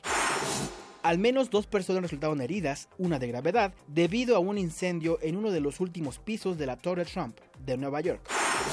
El Papa Francisco advirtió este lunes que Venezuela atraviesa una crisis política y humanitaria cada vez más dramática y sin precedentes, al constatar que la apertura y la disponibilidad son esenciales para encontrar una solución para el país caribeño. Asimismo, ante diplomáticos, el pontífice insistió a apoyar los esfuerzos para concretar un diálogo en la península de Corea y sobre las armas nucleares. El petrolero iraní, que chocó el sábado contra un barco carguero en las aguas del mar oriental de China, podría explotar y hundirse, según reconocieron este lunes las autoridades de ese país. La Asociación Nacional para el Progreso de la Gente de Raza Negra exhortó a la gente a vestir de blanco y llevar carteles como parte de una protesta contra el presidente Donald Trump, al disputarse el día de hoy el Campeonato de Fútbol Americano Colegial en Atlanta, Georgia. El ex estratega en jefe de la Casa Blanca, Steve Bannon, expresó su arrepentimiento al presidente estadounidense Donald Trump y alabó a su hijo Donald Trump Jr. en un intento de enmendar su relación tras difundirse sus críticas en el libro Fuego y Furia del periodista Michael Wolff. El gobierno de Colombia anunció que está dispuesto a prolongar el cese al fuego con la guerrilla del Ejército de Liberación Nacional, pactado el pasado septiembre en vísperas de la visita del Papa y que tiene vigencia hasta mañana martes 9 de enero. Cuba anunció la convocatoria para el 11 de marzo de las elecciones generales en las que se votarán a los diputados de la nueva Asamblea Nacional, encargados de elegir en abril los principales cargos del próximo gobierno y al sucesor de Raúl Castro en la presidencia del país. La primera ministra británica, Theresa May, dio a conocer que hará cambios en su gabinete, al mismo tiempo que intenta reforzar su autoridad antes de que inicie una nueva fase crucial en las negociaciones del Brexit. Bien, continuamos. Gracias aquí en la información internacional a mis compañeros Rodrigo Aguilar y Néstor Leandro. Bien, pues este libro del cual nos referíamos el viernes pasado, justamente el día que, el libro salió a la venta y que se adelantó unos, unos días y que Trump estaba furioso. Bueno, pues al día siguiente, el sábado, Trump se calificó de genio estable y rechazó las acusaciones del libro. El sábado pasado dijo que él era un genio muy estable tras la publicación de este libro eh, sobre el primer año del republicano en la Casa Blanca que pone en duda su capacidad para cumplir este mandato. Y justamente para hablar de ese tema ya tenemos en la línea telefónica, le agradezco mucho, nos toma esta llamada aquí en Prisma RU de Radio UNAM al doctor Efraín Hernández del Valle, académico internacionalista de la FESA Catlán de la UNAM. ¿Qué tal, doctor? Bienvenido a este espacio, buenas tardes. Gracias, buenas tardes, un placer saludarlos. Feliz año. Gracias, igualmente, doctor. Pues eh, Fuego y Furia, Fire and Fury, este libro que parece ser que ha enfurecido a Donald Trump y que hace responder aún más en su estilo de que es un eh, que pasó de ser un empresario muy exitoso a estrella de la televisión, a presidente de Estados Unidos en su primer intento y no creo que califique como inteligente, sino como genio y un genio muy estable. Así se hace ver a sí mismo Donald Trump después de que pues sabemos que no le gustó nada este libro y que está negando muchas cosas y dice que ni siquiera se entrevistó con el autor. Sí, sí, claro, aquí estamos entre, entre dos personajes eh, eh, característicos, ¿no? Eh, por principio Trump evidentemente no va a aceptar, ¿no? Es como preguntarle a un asesino si mató, evidentemente va a decir que no, ¿no? Y por el otro lado tenemos a, a, Wolf que, que, finalmente latina, ¿no? Ya había escrito algunos otros libros eh, sobre la condición política eh, norteamericana, sin embargo en este toma un, un personaje bastante eh, polémico, que es el presidente norteamericano. Pero aquí yo, y, y a de, ser el, abogado del diablo, ¿no? Porque finalmente Wolf escribe eh, sobre, sobre Trump, pero hace unas consideraciones personales, es decir, eh, no toma en cuenta, no hay rigor científico, pues, no, no hay un rigor psicológico, psicoanalítico, una condición eh, psicométrica de, de, personaje a estudiar, que, en este caso es Trump sino que se da sobre condiciones de, de, entrevistados anónimos, ¿no? Y de, y de oídas y de, y de, dichos. Es decir, ¿por qué, por qué es tan, tan, tan importante para, para el, el autor? Pues en condición de, del escándalo, ¿no? De la nota rosa.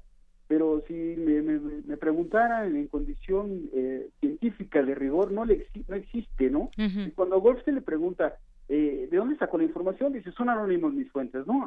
Ateniéndose a la este, primera enmienda norteamericana, que es sagrada para los gringos, ¿no? Es decir, la libertad de expresión.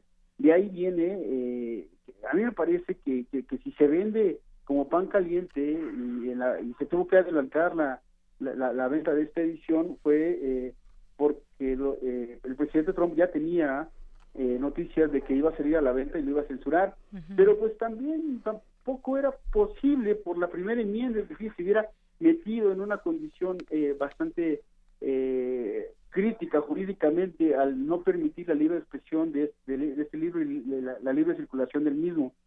Es decir, eh, me parece una condición de nota rosa, me parece una condición de pues de dichos y de, y de y de dimes y diretes, tanto de un lado como del otro, pero sin ningún riesgo el disco de ningún lado, ¿eh? Este y a la comunidad norteamericana pues eso le encanta por eso se vendió tan rápido.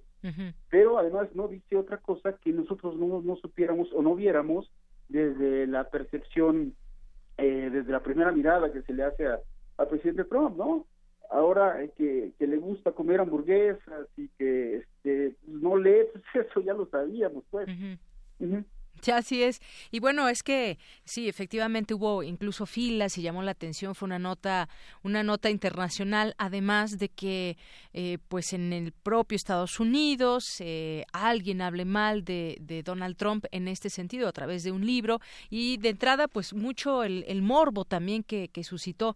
Pero este periodista Michael Wolf, eh, pues trabajó inicialmente en su juventud como redactor para el New York Times continuó escribiendo algunos libros y ahora este libro, eh, después de hacer una larga serie de entrevistas, mm, se habla de 200 más, de 200 confesiones que luego lograron llenar las páginas de este libro. Y usted nos dice muy interesante, bueno, es que no hay este rigor exactamente periodístico que nos pueda llevar a que si es verdad o es mentira. Incluso algunas de las críticas han señalado eh, que cuando se supo de la información de este libro, muchas personas pues han tomado la información que aparece allí de dos maneras. La primera, para pensar que todo es verdad y la segunda, para pensar que todo es mentira. Y, bueno, pues esto habrá que habrá que leerlo, no solamente eh, tener un, un criterio propio, pero sí efectivamente lo que se buscaría en todo caso un libro tan explosivo como tal, pues que se tengan esas fuentes quizás identificadas. Muchas veces dice, bueno, pues es que no no puedo no puedo decir quién es una una tipo filtración, digamos, o un comentario que se quiere permanecer en el anonimato, pero sin duda de que ya tuvo ventas tremendas ya logró su objetivo en ese sentido. Sí, claro, ya es bestseller, ya es, ya es número uno de ventas en el mundo. Es decir, también se vendió por internet y... Eh, ya nos ha llegado a muchos en PDF, incluso a nuestro teléfono celular. Así es, sí, sí, correcto. Entonces, eh, si, si, lo que si la finalidad era vender libros, ahí ahí es donde, donde, se, se, toma se toma esta esta referencia, ¿no? Y se logró el cometido, es decir, vender los libros. Pero reitero, es decir, se habla como de la condición personal de, de, Trump, es decir, su, la ideología que se tiene, la tipificación que se tiene sobre, sobre, Trump, y se habla de cosas banales, perdóneme que así lo diga, pero se habla de cosas banales como que come hamburguesas o que no le gusta que su que le toquen su cepillo de dientes o que esconde su calvicie. Es decir, este y al rigor científico, ¿dónde está? Pues, es eh, ¿dónde está la, la condición de de la, de, la forma de gobierno, de la ideología de Trump, de la de la condición que tiene en relaciones exteriores eh, y, además de la condición interna de gobernar. Es decir, eso no se toca, ¿no? Hasta donde yo he podido revisar las pocas eh, páginas que he podido tener, tener ahí, pero eh, lo, que he visto en, en, condición general es eso, es decir, eh, Word no se no se mete en la, en, la, en la idea del propio mandatario, sino se mete en la condición del personaje. Y lo que uno tendría que ver con rigor científico es cómo estás gobernando, pues, ¿no? O sea, que un presidente duerma del lado izquierdo o derecho, eso no importa, ¿no? Lo que importaría sería ver cómo es que tomas las decisiones. Y las decisiones en este caso están tomadas, sí, muy a la ligera, pero no hay rigor científico para tomar, para, para determinar esto, ¿no? Y entonces tenemos por un lado un vendedor de libros exitoso y por el otro alguien que se defiende de estas acusaciones que van en un tono banal. Pues eh, si yo me preguntara cómo tomaría yo la eh, o cómo asesoraría yo a Trump si en algún momento no, le, me, pidiera la opinión, yo le diría, no te metas, ¿no? Absolutamente, tómalo como algo banal, como algo, no le des tanta... Tanto juego, tanta importancia. porque además, eh, eh, polariza a los que a los que lo odiaban lo siguen odiando lo odian más y a los que lo quieren lo querían lo quieren más ahora pues no es decir no cambia perspectiva no cambia situaciones no se ve y reitero y, valga la, reiteración no se ve el rigor científico en este libro pues y un testimonio quizás muy importante que, que, es central en este libro, pues es el del, eh, del de Steve Bannon, justamente quien fue estratega y jefe de la Casa Blanca y despedido tras criticar la forma de gobierno de Trump.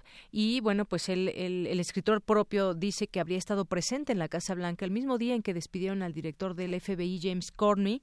Y lo que revela también dentro del libro es que pues describe una Casa Blanca caótica, un presidente mal preparado para ganar las elecciones en 2016 y asesores que ridiculizan las capacidades del mandatario. Steve Bannon, pues un personaje que pues seguramente también es una de estas partes centrales en cuanto a testimonios. Sí, claro, pero eh, digo, esta es la gota que derrama el vaso con Bannon. Es, ya de lo que se sabe de las filtraciones de la Casa Blanca es que ya tenía, ya estaba muy deteriorada la relación entre Steve Bannon y, Donald Trump. Así es que esta es la, gota que derrama o el pretexto que, hace que Bannon salga pero eh, al, al, final de cuentas eh, es caótico, sí, todos todo lo notamos. Es que ese eh, gobierna con la víscera Trump, todos lo notamos, ¿no? Ah, tiene condición de infantilismo, todos lo notamos. Es decir, este este libro solamente hace exaltar aún más esas debilidades, pero otra vez eh, la, la, posición es, solamente eh, de percepciones, no de, no de condiciones con más rigor académico. Así es. Entonces, esta es eh, la crítica que usted hace. No hay un rigor periodístico, no hay un rigor que nos pueda llevar a comprobar todos estos dichos por parte de los testimonios que se incluyen en este en este texto y bueno, pese a lo vendido que es, cada quien tendrá esa esa opinión y pues una serie de entrevistas que también ahora más aún más famoso se ha vuelto Wolf a raíz de esta de esta publicación. Sí, claro, claro, salta la fama Wolf porque eh, eh, es obvio que, que, que, pone en, perspectiva, pone en, el papel lo que todo el mundo cree que pasa, ¿no? Es decir, eh, es, es, la aseveración de, de, lo que uno piensa, pues, ¿no? Entonces, es, por eso este libro es, es tan, tan han vendido, pero si lo revisamos también tiene algunas fallas de sintaxis y, de, redacción que también por ahí están, eh, podrían criticárselas al propio Wolf. Pero eso no se va a dar cuenta Trump, por supuesto, ¿no? Pero este creo que eh, no deberíamos darle tanto sentido a esto, sino, sino en la justa medida de pues vender libros, ¿no? Creo que esa es la, la, finalidad, desde mi muy humilde y particular punto de vista. Y, muy atrevidas sus declaraciones de, de Wolf, porque dijo que las revelaciones que contiene el libro probablemente, y lo dijo en una entrevista con la BBC, probablemente acaben con el periodo del republicano en la Casa Blanca y que su conclusión de que Trump no es apto para el puesto estaba llegando a ser el punto de vista generalizado. Por él dice que se va a impulsar aún más esta idea con el libro. No, no, no, no, no, eso, eso lo, lo doy yo por descartado total absolutamente. Para que eso suceda, o sea, para que un presidente norteamericano eh, salga por la 25, por la enmienda 25 es muy complicado. Tiene que pasar muchísimas cosas y tiene que ahora sí darse un rigor científico a esas federaciones. Es decir, no solamente porque haya declaraciones anónimas de alguien podemos quitar a un presidente en Norteamérica. Absolutamente no, no, no. Además, los pesos y contrapesos de la, de la división de de poderes en Norteamérica eh, funcionan de manera casi como reloj suizo. Entonces, no, no, no, yo no creo, digo, las aseveraciones de, de Wolf evidentemente van para vender más su libro, pero no, no, no, no tiene, no tiene esta, esta posición. Si van a, si van a, a, quitar a Trump. Si Trump no termina su mandato, no sería por el libro. Para no sería por eso, sería por eh, lo, de Rusia, por algunas eh, cuestiones de nepotismo, por algunas cuestiones de, de, enfermedad, pero no, absolutamente no por este libro. Este, este libro no causa la caída de, de Trump, por supuesto que no. No, no, no. Muy bien. Bueno, pues doctor Efraín Hernández del Valle, muchas gracias por platicar con nosotros de este de ese tema, darnos su punto de vista que además es, es, es, muy interesante. Este libro que surgió como un escándalo el viernes, que lleva no sé cuántos miles de libros vendidos y que pues ha cundido por todo el mundo. Pero pues es importante hablar también de cómo es que se presenta toda esta información. Muchas gracias, doctor. Gracias, le agradezco mucho su atención. Buenas tardes. Hasta luego. Hasta luego el doctor Efraín Hernández del Valle, es académico e internacionalista de la FESA Catlán de la UNAM. Queremos escuchar tu voz. Nuestro teléfono en cabina es 55 36 43 39. Tu opinión es muy importante. Escríbenos al correo electrónico prisma.radiounam@gmail.com.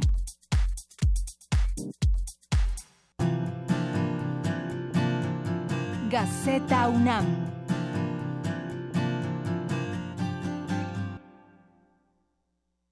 Bien, pues en un momentito platicaremos con el director de Gaceta UNAM, su director Hugo Huitrón, cuando son las 2 de la tarde con 41 minutos. Y ahí está, eh, vía telefónica. ¿Cómo estás, Hugo? Antes que otra cosa, un abrazo y nuestros mejores deseos, todo el equipo, para este 2018, para ti y para la Gaceta UNAM. Gracias, Deyanira. Igualmente para todos los que integran Radio UNAM, todos los que integran el programa, un abrazo, mis mejores deseos para este año y para siempre. Así es. Bueno, pues tengo en mis manos la primera gaceta del 2018 con el anuario, anuario 2017, Hugo.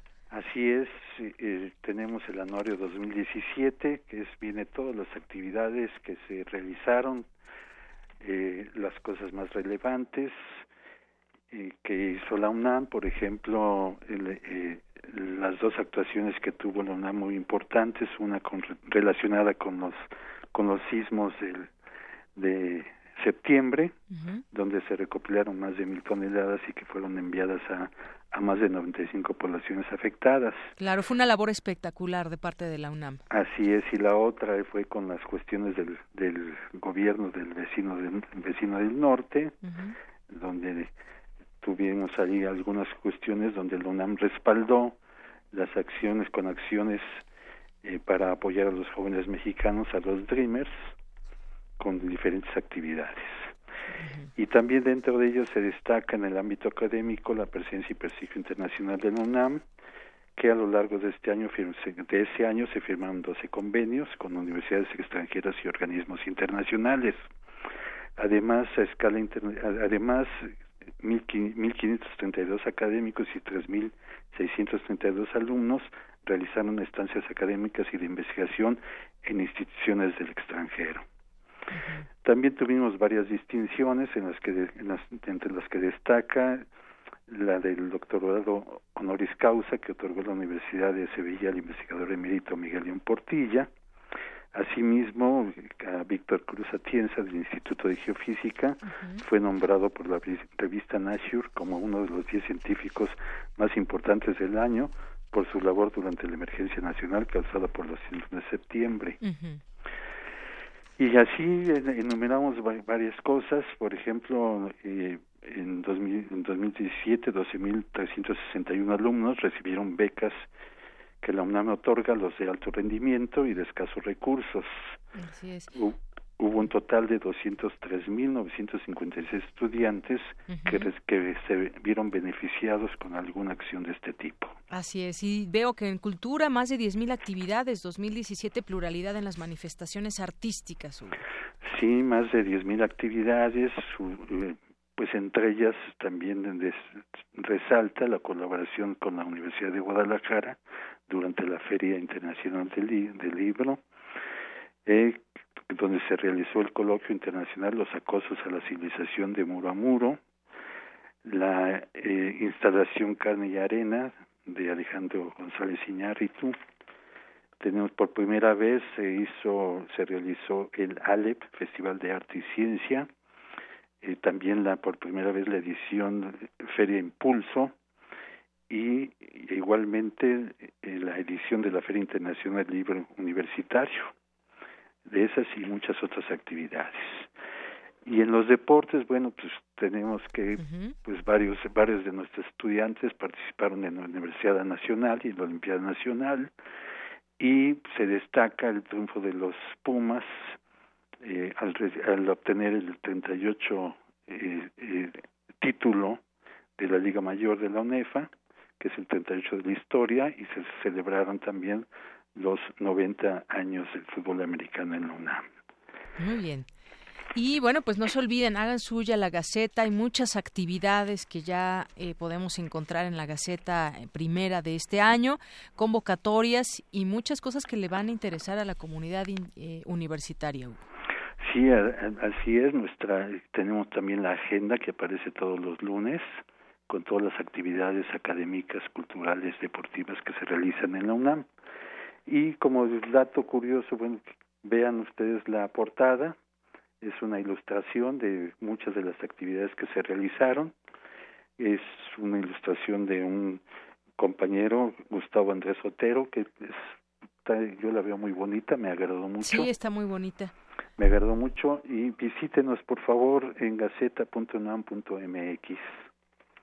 Así es, Hugo, y que además la vean en su contraportada también, porque es parte de todo lo que lo que lo que podemos encontrar que se vivió este año pasado. Así, así es, Deyanira. Muy bien, pues muchas gracias como siempre Hugo Huitrón y pues aquí tenemos la primera Gaceta del año y que vengan pues muchas más, una semanal y aquí estamos para leerlos, comentarlas y promover también toda la información que dos semanales, ya estoy quitándole una, dos semanales. Ya voy a descansar una, muchas gracias.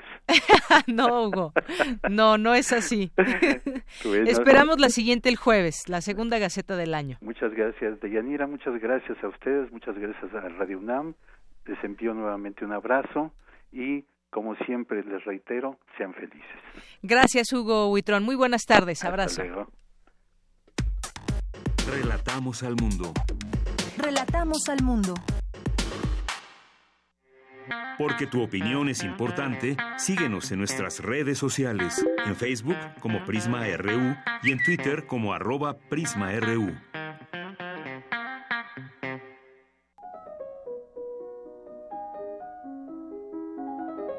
Cartografía RU con Otto Cázares.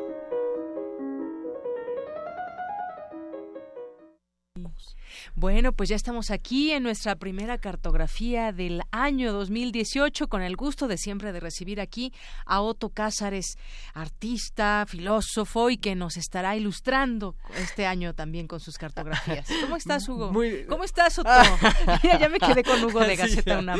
Estoy muy bien e imagínense cuán contento estoy que antes de entrar a la cabina radiofónica, me descubrí arreglándome el nudo de la corbata para que me oyeran presentable. muy bien, pues te oyes muy presentable. Gracias. Pues yo, en serio, estoy feliz de estar de regreso, de ver al equipo de producción, eh, de entrar al calor de la cabina radiofónica y de todo el tiempo imaginar a las otras y a los otros que están detrás del micrófono. Es decir, de imaginar a los radioescuchas, a quienes saludo y a quienes deseo, pues, un 2018 tolerable. Porque en efecto, el año comenzó con el fantasma de ataques nucleares que de suceder sobrevolarían por encima de nuestras cabezas. Yo tengo para mí que la fusión nuclear por lo menos a pequeña escala, que no devasta del todo la realidad, pero que sí la empobrece, ha ocurrido ya eh, eh, con el arranque de las precampañas presidenciales. En realidad pienso que sí ha estallado ya. Ya somos bombardeados por la mediocridad, ya, ya somos bombardeados por la baja estofa, la incultura, por el mal gusto de candidatos que se destiñen, que confunden unas palabras con otras, que juegan al hiperbatón de manera involuntaria, en fin, candidatos que demuestran que están dispuestos a todo menos a la brillantez del espíritu. Personajes de poca monta que a la manera del célebre jurista francés parecen llegar a sus decisiones más sensatas arrojando los dados. Según mi opinión, no muy halagüeña desde luego, opinión que como tal desde luego puede no compartirse, México no tendrá presidente, tendrá precipicio. ¡Qué horror! 2018 dejará una resaca árida y no tendremos de esta resaca su parte gozosa, no tendremos la embriaguez pronostico, pero como escucharán al final de mi comentario daré un giro a este primer y apresurado pronóstico, que 2018 es año de supervivencia del proceso electoral. Pero como la existencia reducida a un mero sobrevivir no puede ser llamada existencia, del mismo modo, el acto de libertad no es, ni por mucho, únicamente el acto de elegir entre tres o cuatro posibilidades. Libertad, lo sostengo, no es elección entre cosas dadas, es creación de posibilidades. Es en la creación y no en la elección donde se juega la partida más importante de la humanidad. Pronostico para 2018 la pantallización del simulacro de la libertad a través de la elección. ¿Ya qué me refiero con esto? El amor por las pantallas y no por la realidad de la sociedad en general va a facilitar esta, este simulacro de libertad. Las pantallas de nuestros celulares, las tablets, las computadoras, en 2018 serán la medida de lo real. La pantalla, según mi opinión, es el simulacro que hace pasar por opaca a la realidad. Su misión será primordial en este proceso electoral, simplificar lo complejo, encaminar las percepciones y las sensaciones, dar finitud a lo infinitamente variado, apagar la antorcha de la vida, condicionar con miedo y con desinformación el libre albedrío. Y, óigase bien, introducir el fatalismo, introducir un especial tono de irreparabilidad de las cosas, como si éstas fueran definitivas y no estuvieran, como de hecho están, a medias res, es decir, a la mitad, en construcción, en proceso de ser. En la pantalla y en la pantallización de lo real, Yo veo el perverso mecanismo que se opone a la vida, que se opone a lo orgánico. Yo vuelvo a declarar enemigos míos, como hago cada año, a los teléfonos celulares y a los automóviles, y a las pantallas, que serán personajes principales de este drama de 2018, por desgracia. Pero estos pronósticos del año que estoy diciendo eh, son dichos para que después los arrojemos al cesto de la basura. De modo que desde ahora se los voy a decir. Como pronóstico, mi comentario no funciona. Como pronóstico no vale de mucho. Como programa de acción tampoco. Como manifiesto artístico mucho menos. Como deseo, quizás. Como anhelo, sí, mejor. Visión artística, creo yo, es decir, un ver potenciado, pero esencialmente fuera de foco. Son reflexiones las mías de lo extraño e inquietante que hay en lo real ante el gran desfile de figuras droláticas con que comienza el año electoral, eh, con estas faenas tan pronto comienzan, pues ya vemos que se revela su desenlace desencantado. Yo pido, por lo tanto, para mí, para ustedes, como hizo Lucrecio en su momento, como hizo Homero, cien lenguas. Pido cien bocas distintas para cantar la totalidad, para cantar lo complejo. Pido cien ojos, pido cien orejas, pido cien inteligencias, cien obras artísticas para llevarlas bajo el brazo y con estos sentidos potenciados impedir que el año electoral 2018 nos expulse de lo vivo, de lo orgánico, que, que no nos expulse de lo sensible. Con esto quiero decir que espero que 2018 nos vuelva a todos menos dogmáticos. Yo por lo menos, yo ya no quiero decir nada, de nada quiero decir, es cierto que, sino que ahora voy a decir, es posible que, como recomienda un gran historiador. Así creo yo me voy a asegurar de no, no de creer que sea algo, sino de que comienzo a comprender algo. Así nos convertimos en lo que somos, en humanos, los simulacros de lo real a través de la pantallización y el dogma nos quieren trágicos, nos quieren torbos, nos quieren dispersos. Inventándonos una vida intelectual compleja, rica, dejamos de estar embotados. Espero que este 2018 estemos menos embotados de lo que solemos estar. Durante las vacaciones, leí un artículo que me dejó verdaderamente asombrado. Era un artículo que hablaba de la cifra de migrantes que hay en el mundo. 70 millones de migrantes. Agrupando a todos los migrantes dispersos por el mundo, se crea un país entero. Es un país eh, en inquieto movimiento, sin límites, sin centro, un país que está en enjambrazón, en el que se hablan cientos de lenguas distintas. Son todos estos ciudadanos del país de la inquietud con pasaporte únicamente para el olvido. Pues bien, durante los mismos días en que leí este artículo, cayó en mis manos un libro de poesía que yo pienso que es un auténtico manual de supervivencia, titulado El libro de la hospitalidad, de Edmond Javés. Y en este libro hay un verso que opino merece ser recordado. Hospitalidad, dice Edmond Javés, es lo siguiente mi memoria, tu casa. Que el 2018 sea un año hospitalario, es decir, un año en el que ejercitemos la memoria. Hospitalidad y memoria son garantes de la supervivencia y, más aún, son garantes de la existencia. La memoria es la casa del migrante, memoria es el puerto seguro. Así, entonces, ¿habremos de hacernos la pregunta ¿qué pasará en el 2018? ¿Cuál es el verdadero pronóstico para el 2018? La respuesta que yo puedo dar es desde luego una poesía. una poesía que nos ejercite en la memoria, que nos ejercite en lo complejo, que nos ejercite en las cien lenguas, en los cien ojos, en los cien oídos de los que hablábamos hace un momento. Una poesía para poder seguir inventándonos, como podemos, una vida intelectual compleja, es una poesía del latino Horacio, que está citada en un ensayo de Michel de Montaigne que tiene por título precisamente De los pronósticos.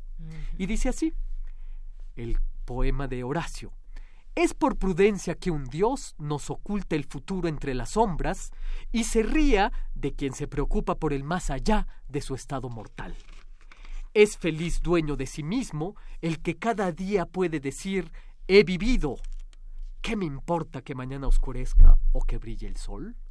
Mm. Y esto es lo que yo tengo que decir en la primera de nuestras cartografías del año 2018, querida Pues Deyanira. muy bien, Otto. La verdad es que siempre nos, nos remueves y, y este sí será un año quizás complicado en distintos aspectos.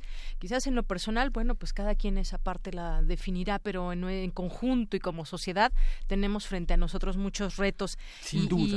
Y, y qué diferente veremos de, de otras elecciones, por ejemplo, que ya nos ha tocado vivir. Si son lo mismo todos, entonces, ¿a qué estamos jugando? O si puede haber alguna en este lugar común, alguna luz en el camino de todo lo que vendrá para el 2018, pues quién sabe. Es posible que suceda tal o cual cosa. Sí, yo creo que habrá que inventarnos una vida intelectual rica y compleja para no sobrevivir, no meramente sobrevivir el 2018, sino para vivirlo. Eh, verlo con inteligencia, sin dogma. Y eh, en la medida en que dejemos de dogmatizar, creo que vamos a comenzar a comprender un horizonte de posibilidades. Eh, ¿Qué vaya a pasar? Es lo que lo ignoro. ¿no? Claro, sí. Que ignoro. Eh, pero seguramente nos irá mejor si empezamos la deambulación del año sin el dogma y sin la violencia implícita en todo dogma. Entonces, eh, los años electorales siempre son ríspidos. Claro. Es la el año en el que mediática también. es el año en el que uno se baja del taxi si el taxista es contrario a tus creencias políticas. simplemente Empieza esa- entonces empieza esto y empieza la cuenta regresiva. Entonces Esa situación, eh, creo que una, insisto, la vida eh, intelectual compleja creo que puede eh, hacernos eh, que hagamos, que, que comprendamos lo que ocurre a nuestro alrededor, ¿no? Y seguramente pues lo seguiremos platicando a lo largo de las semanas. Otto. Sin duda, sin duda será, yo creo que el tema recurrente de las cartografías de este año. Muy bien. Pues muchas gracias, Otto, por de esta nada, y bueno, ahora sí hasta el próximo lunes, querida. Claro que Hasta sí. El próximo lunes. Otto Cázares, muy buenas tardes. Bueno, pues nos despedimos. Gracias por su atención aquí en Prisma RU. Mi nombre es Deyanira Morán. A nombre de todo el equipo, que tenga buena tarde, buen provecho y hasta mañana. Into this house we're born, into this world we're thrown. Like a dog without a bone, and actor out alone, riders on the storm. There's a killer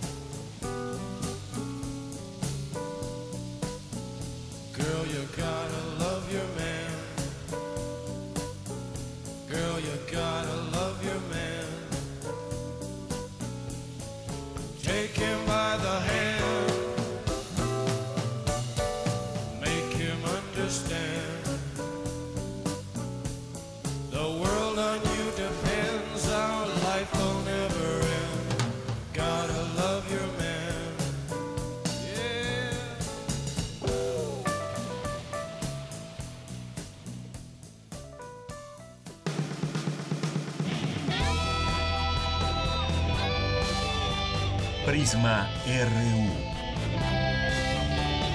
Relatamos al mundo.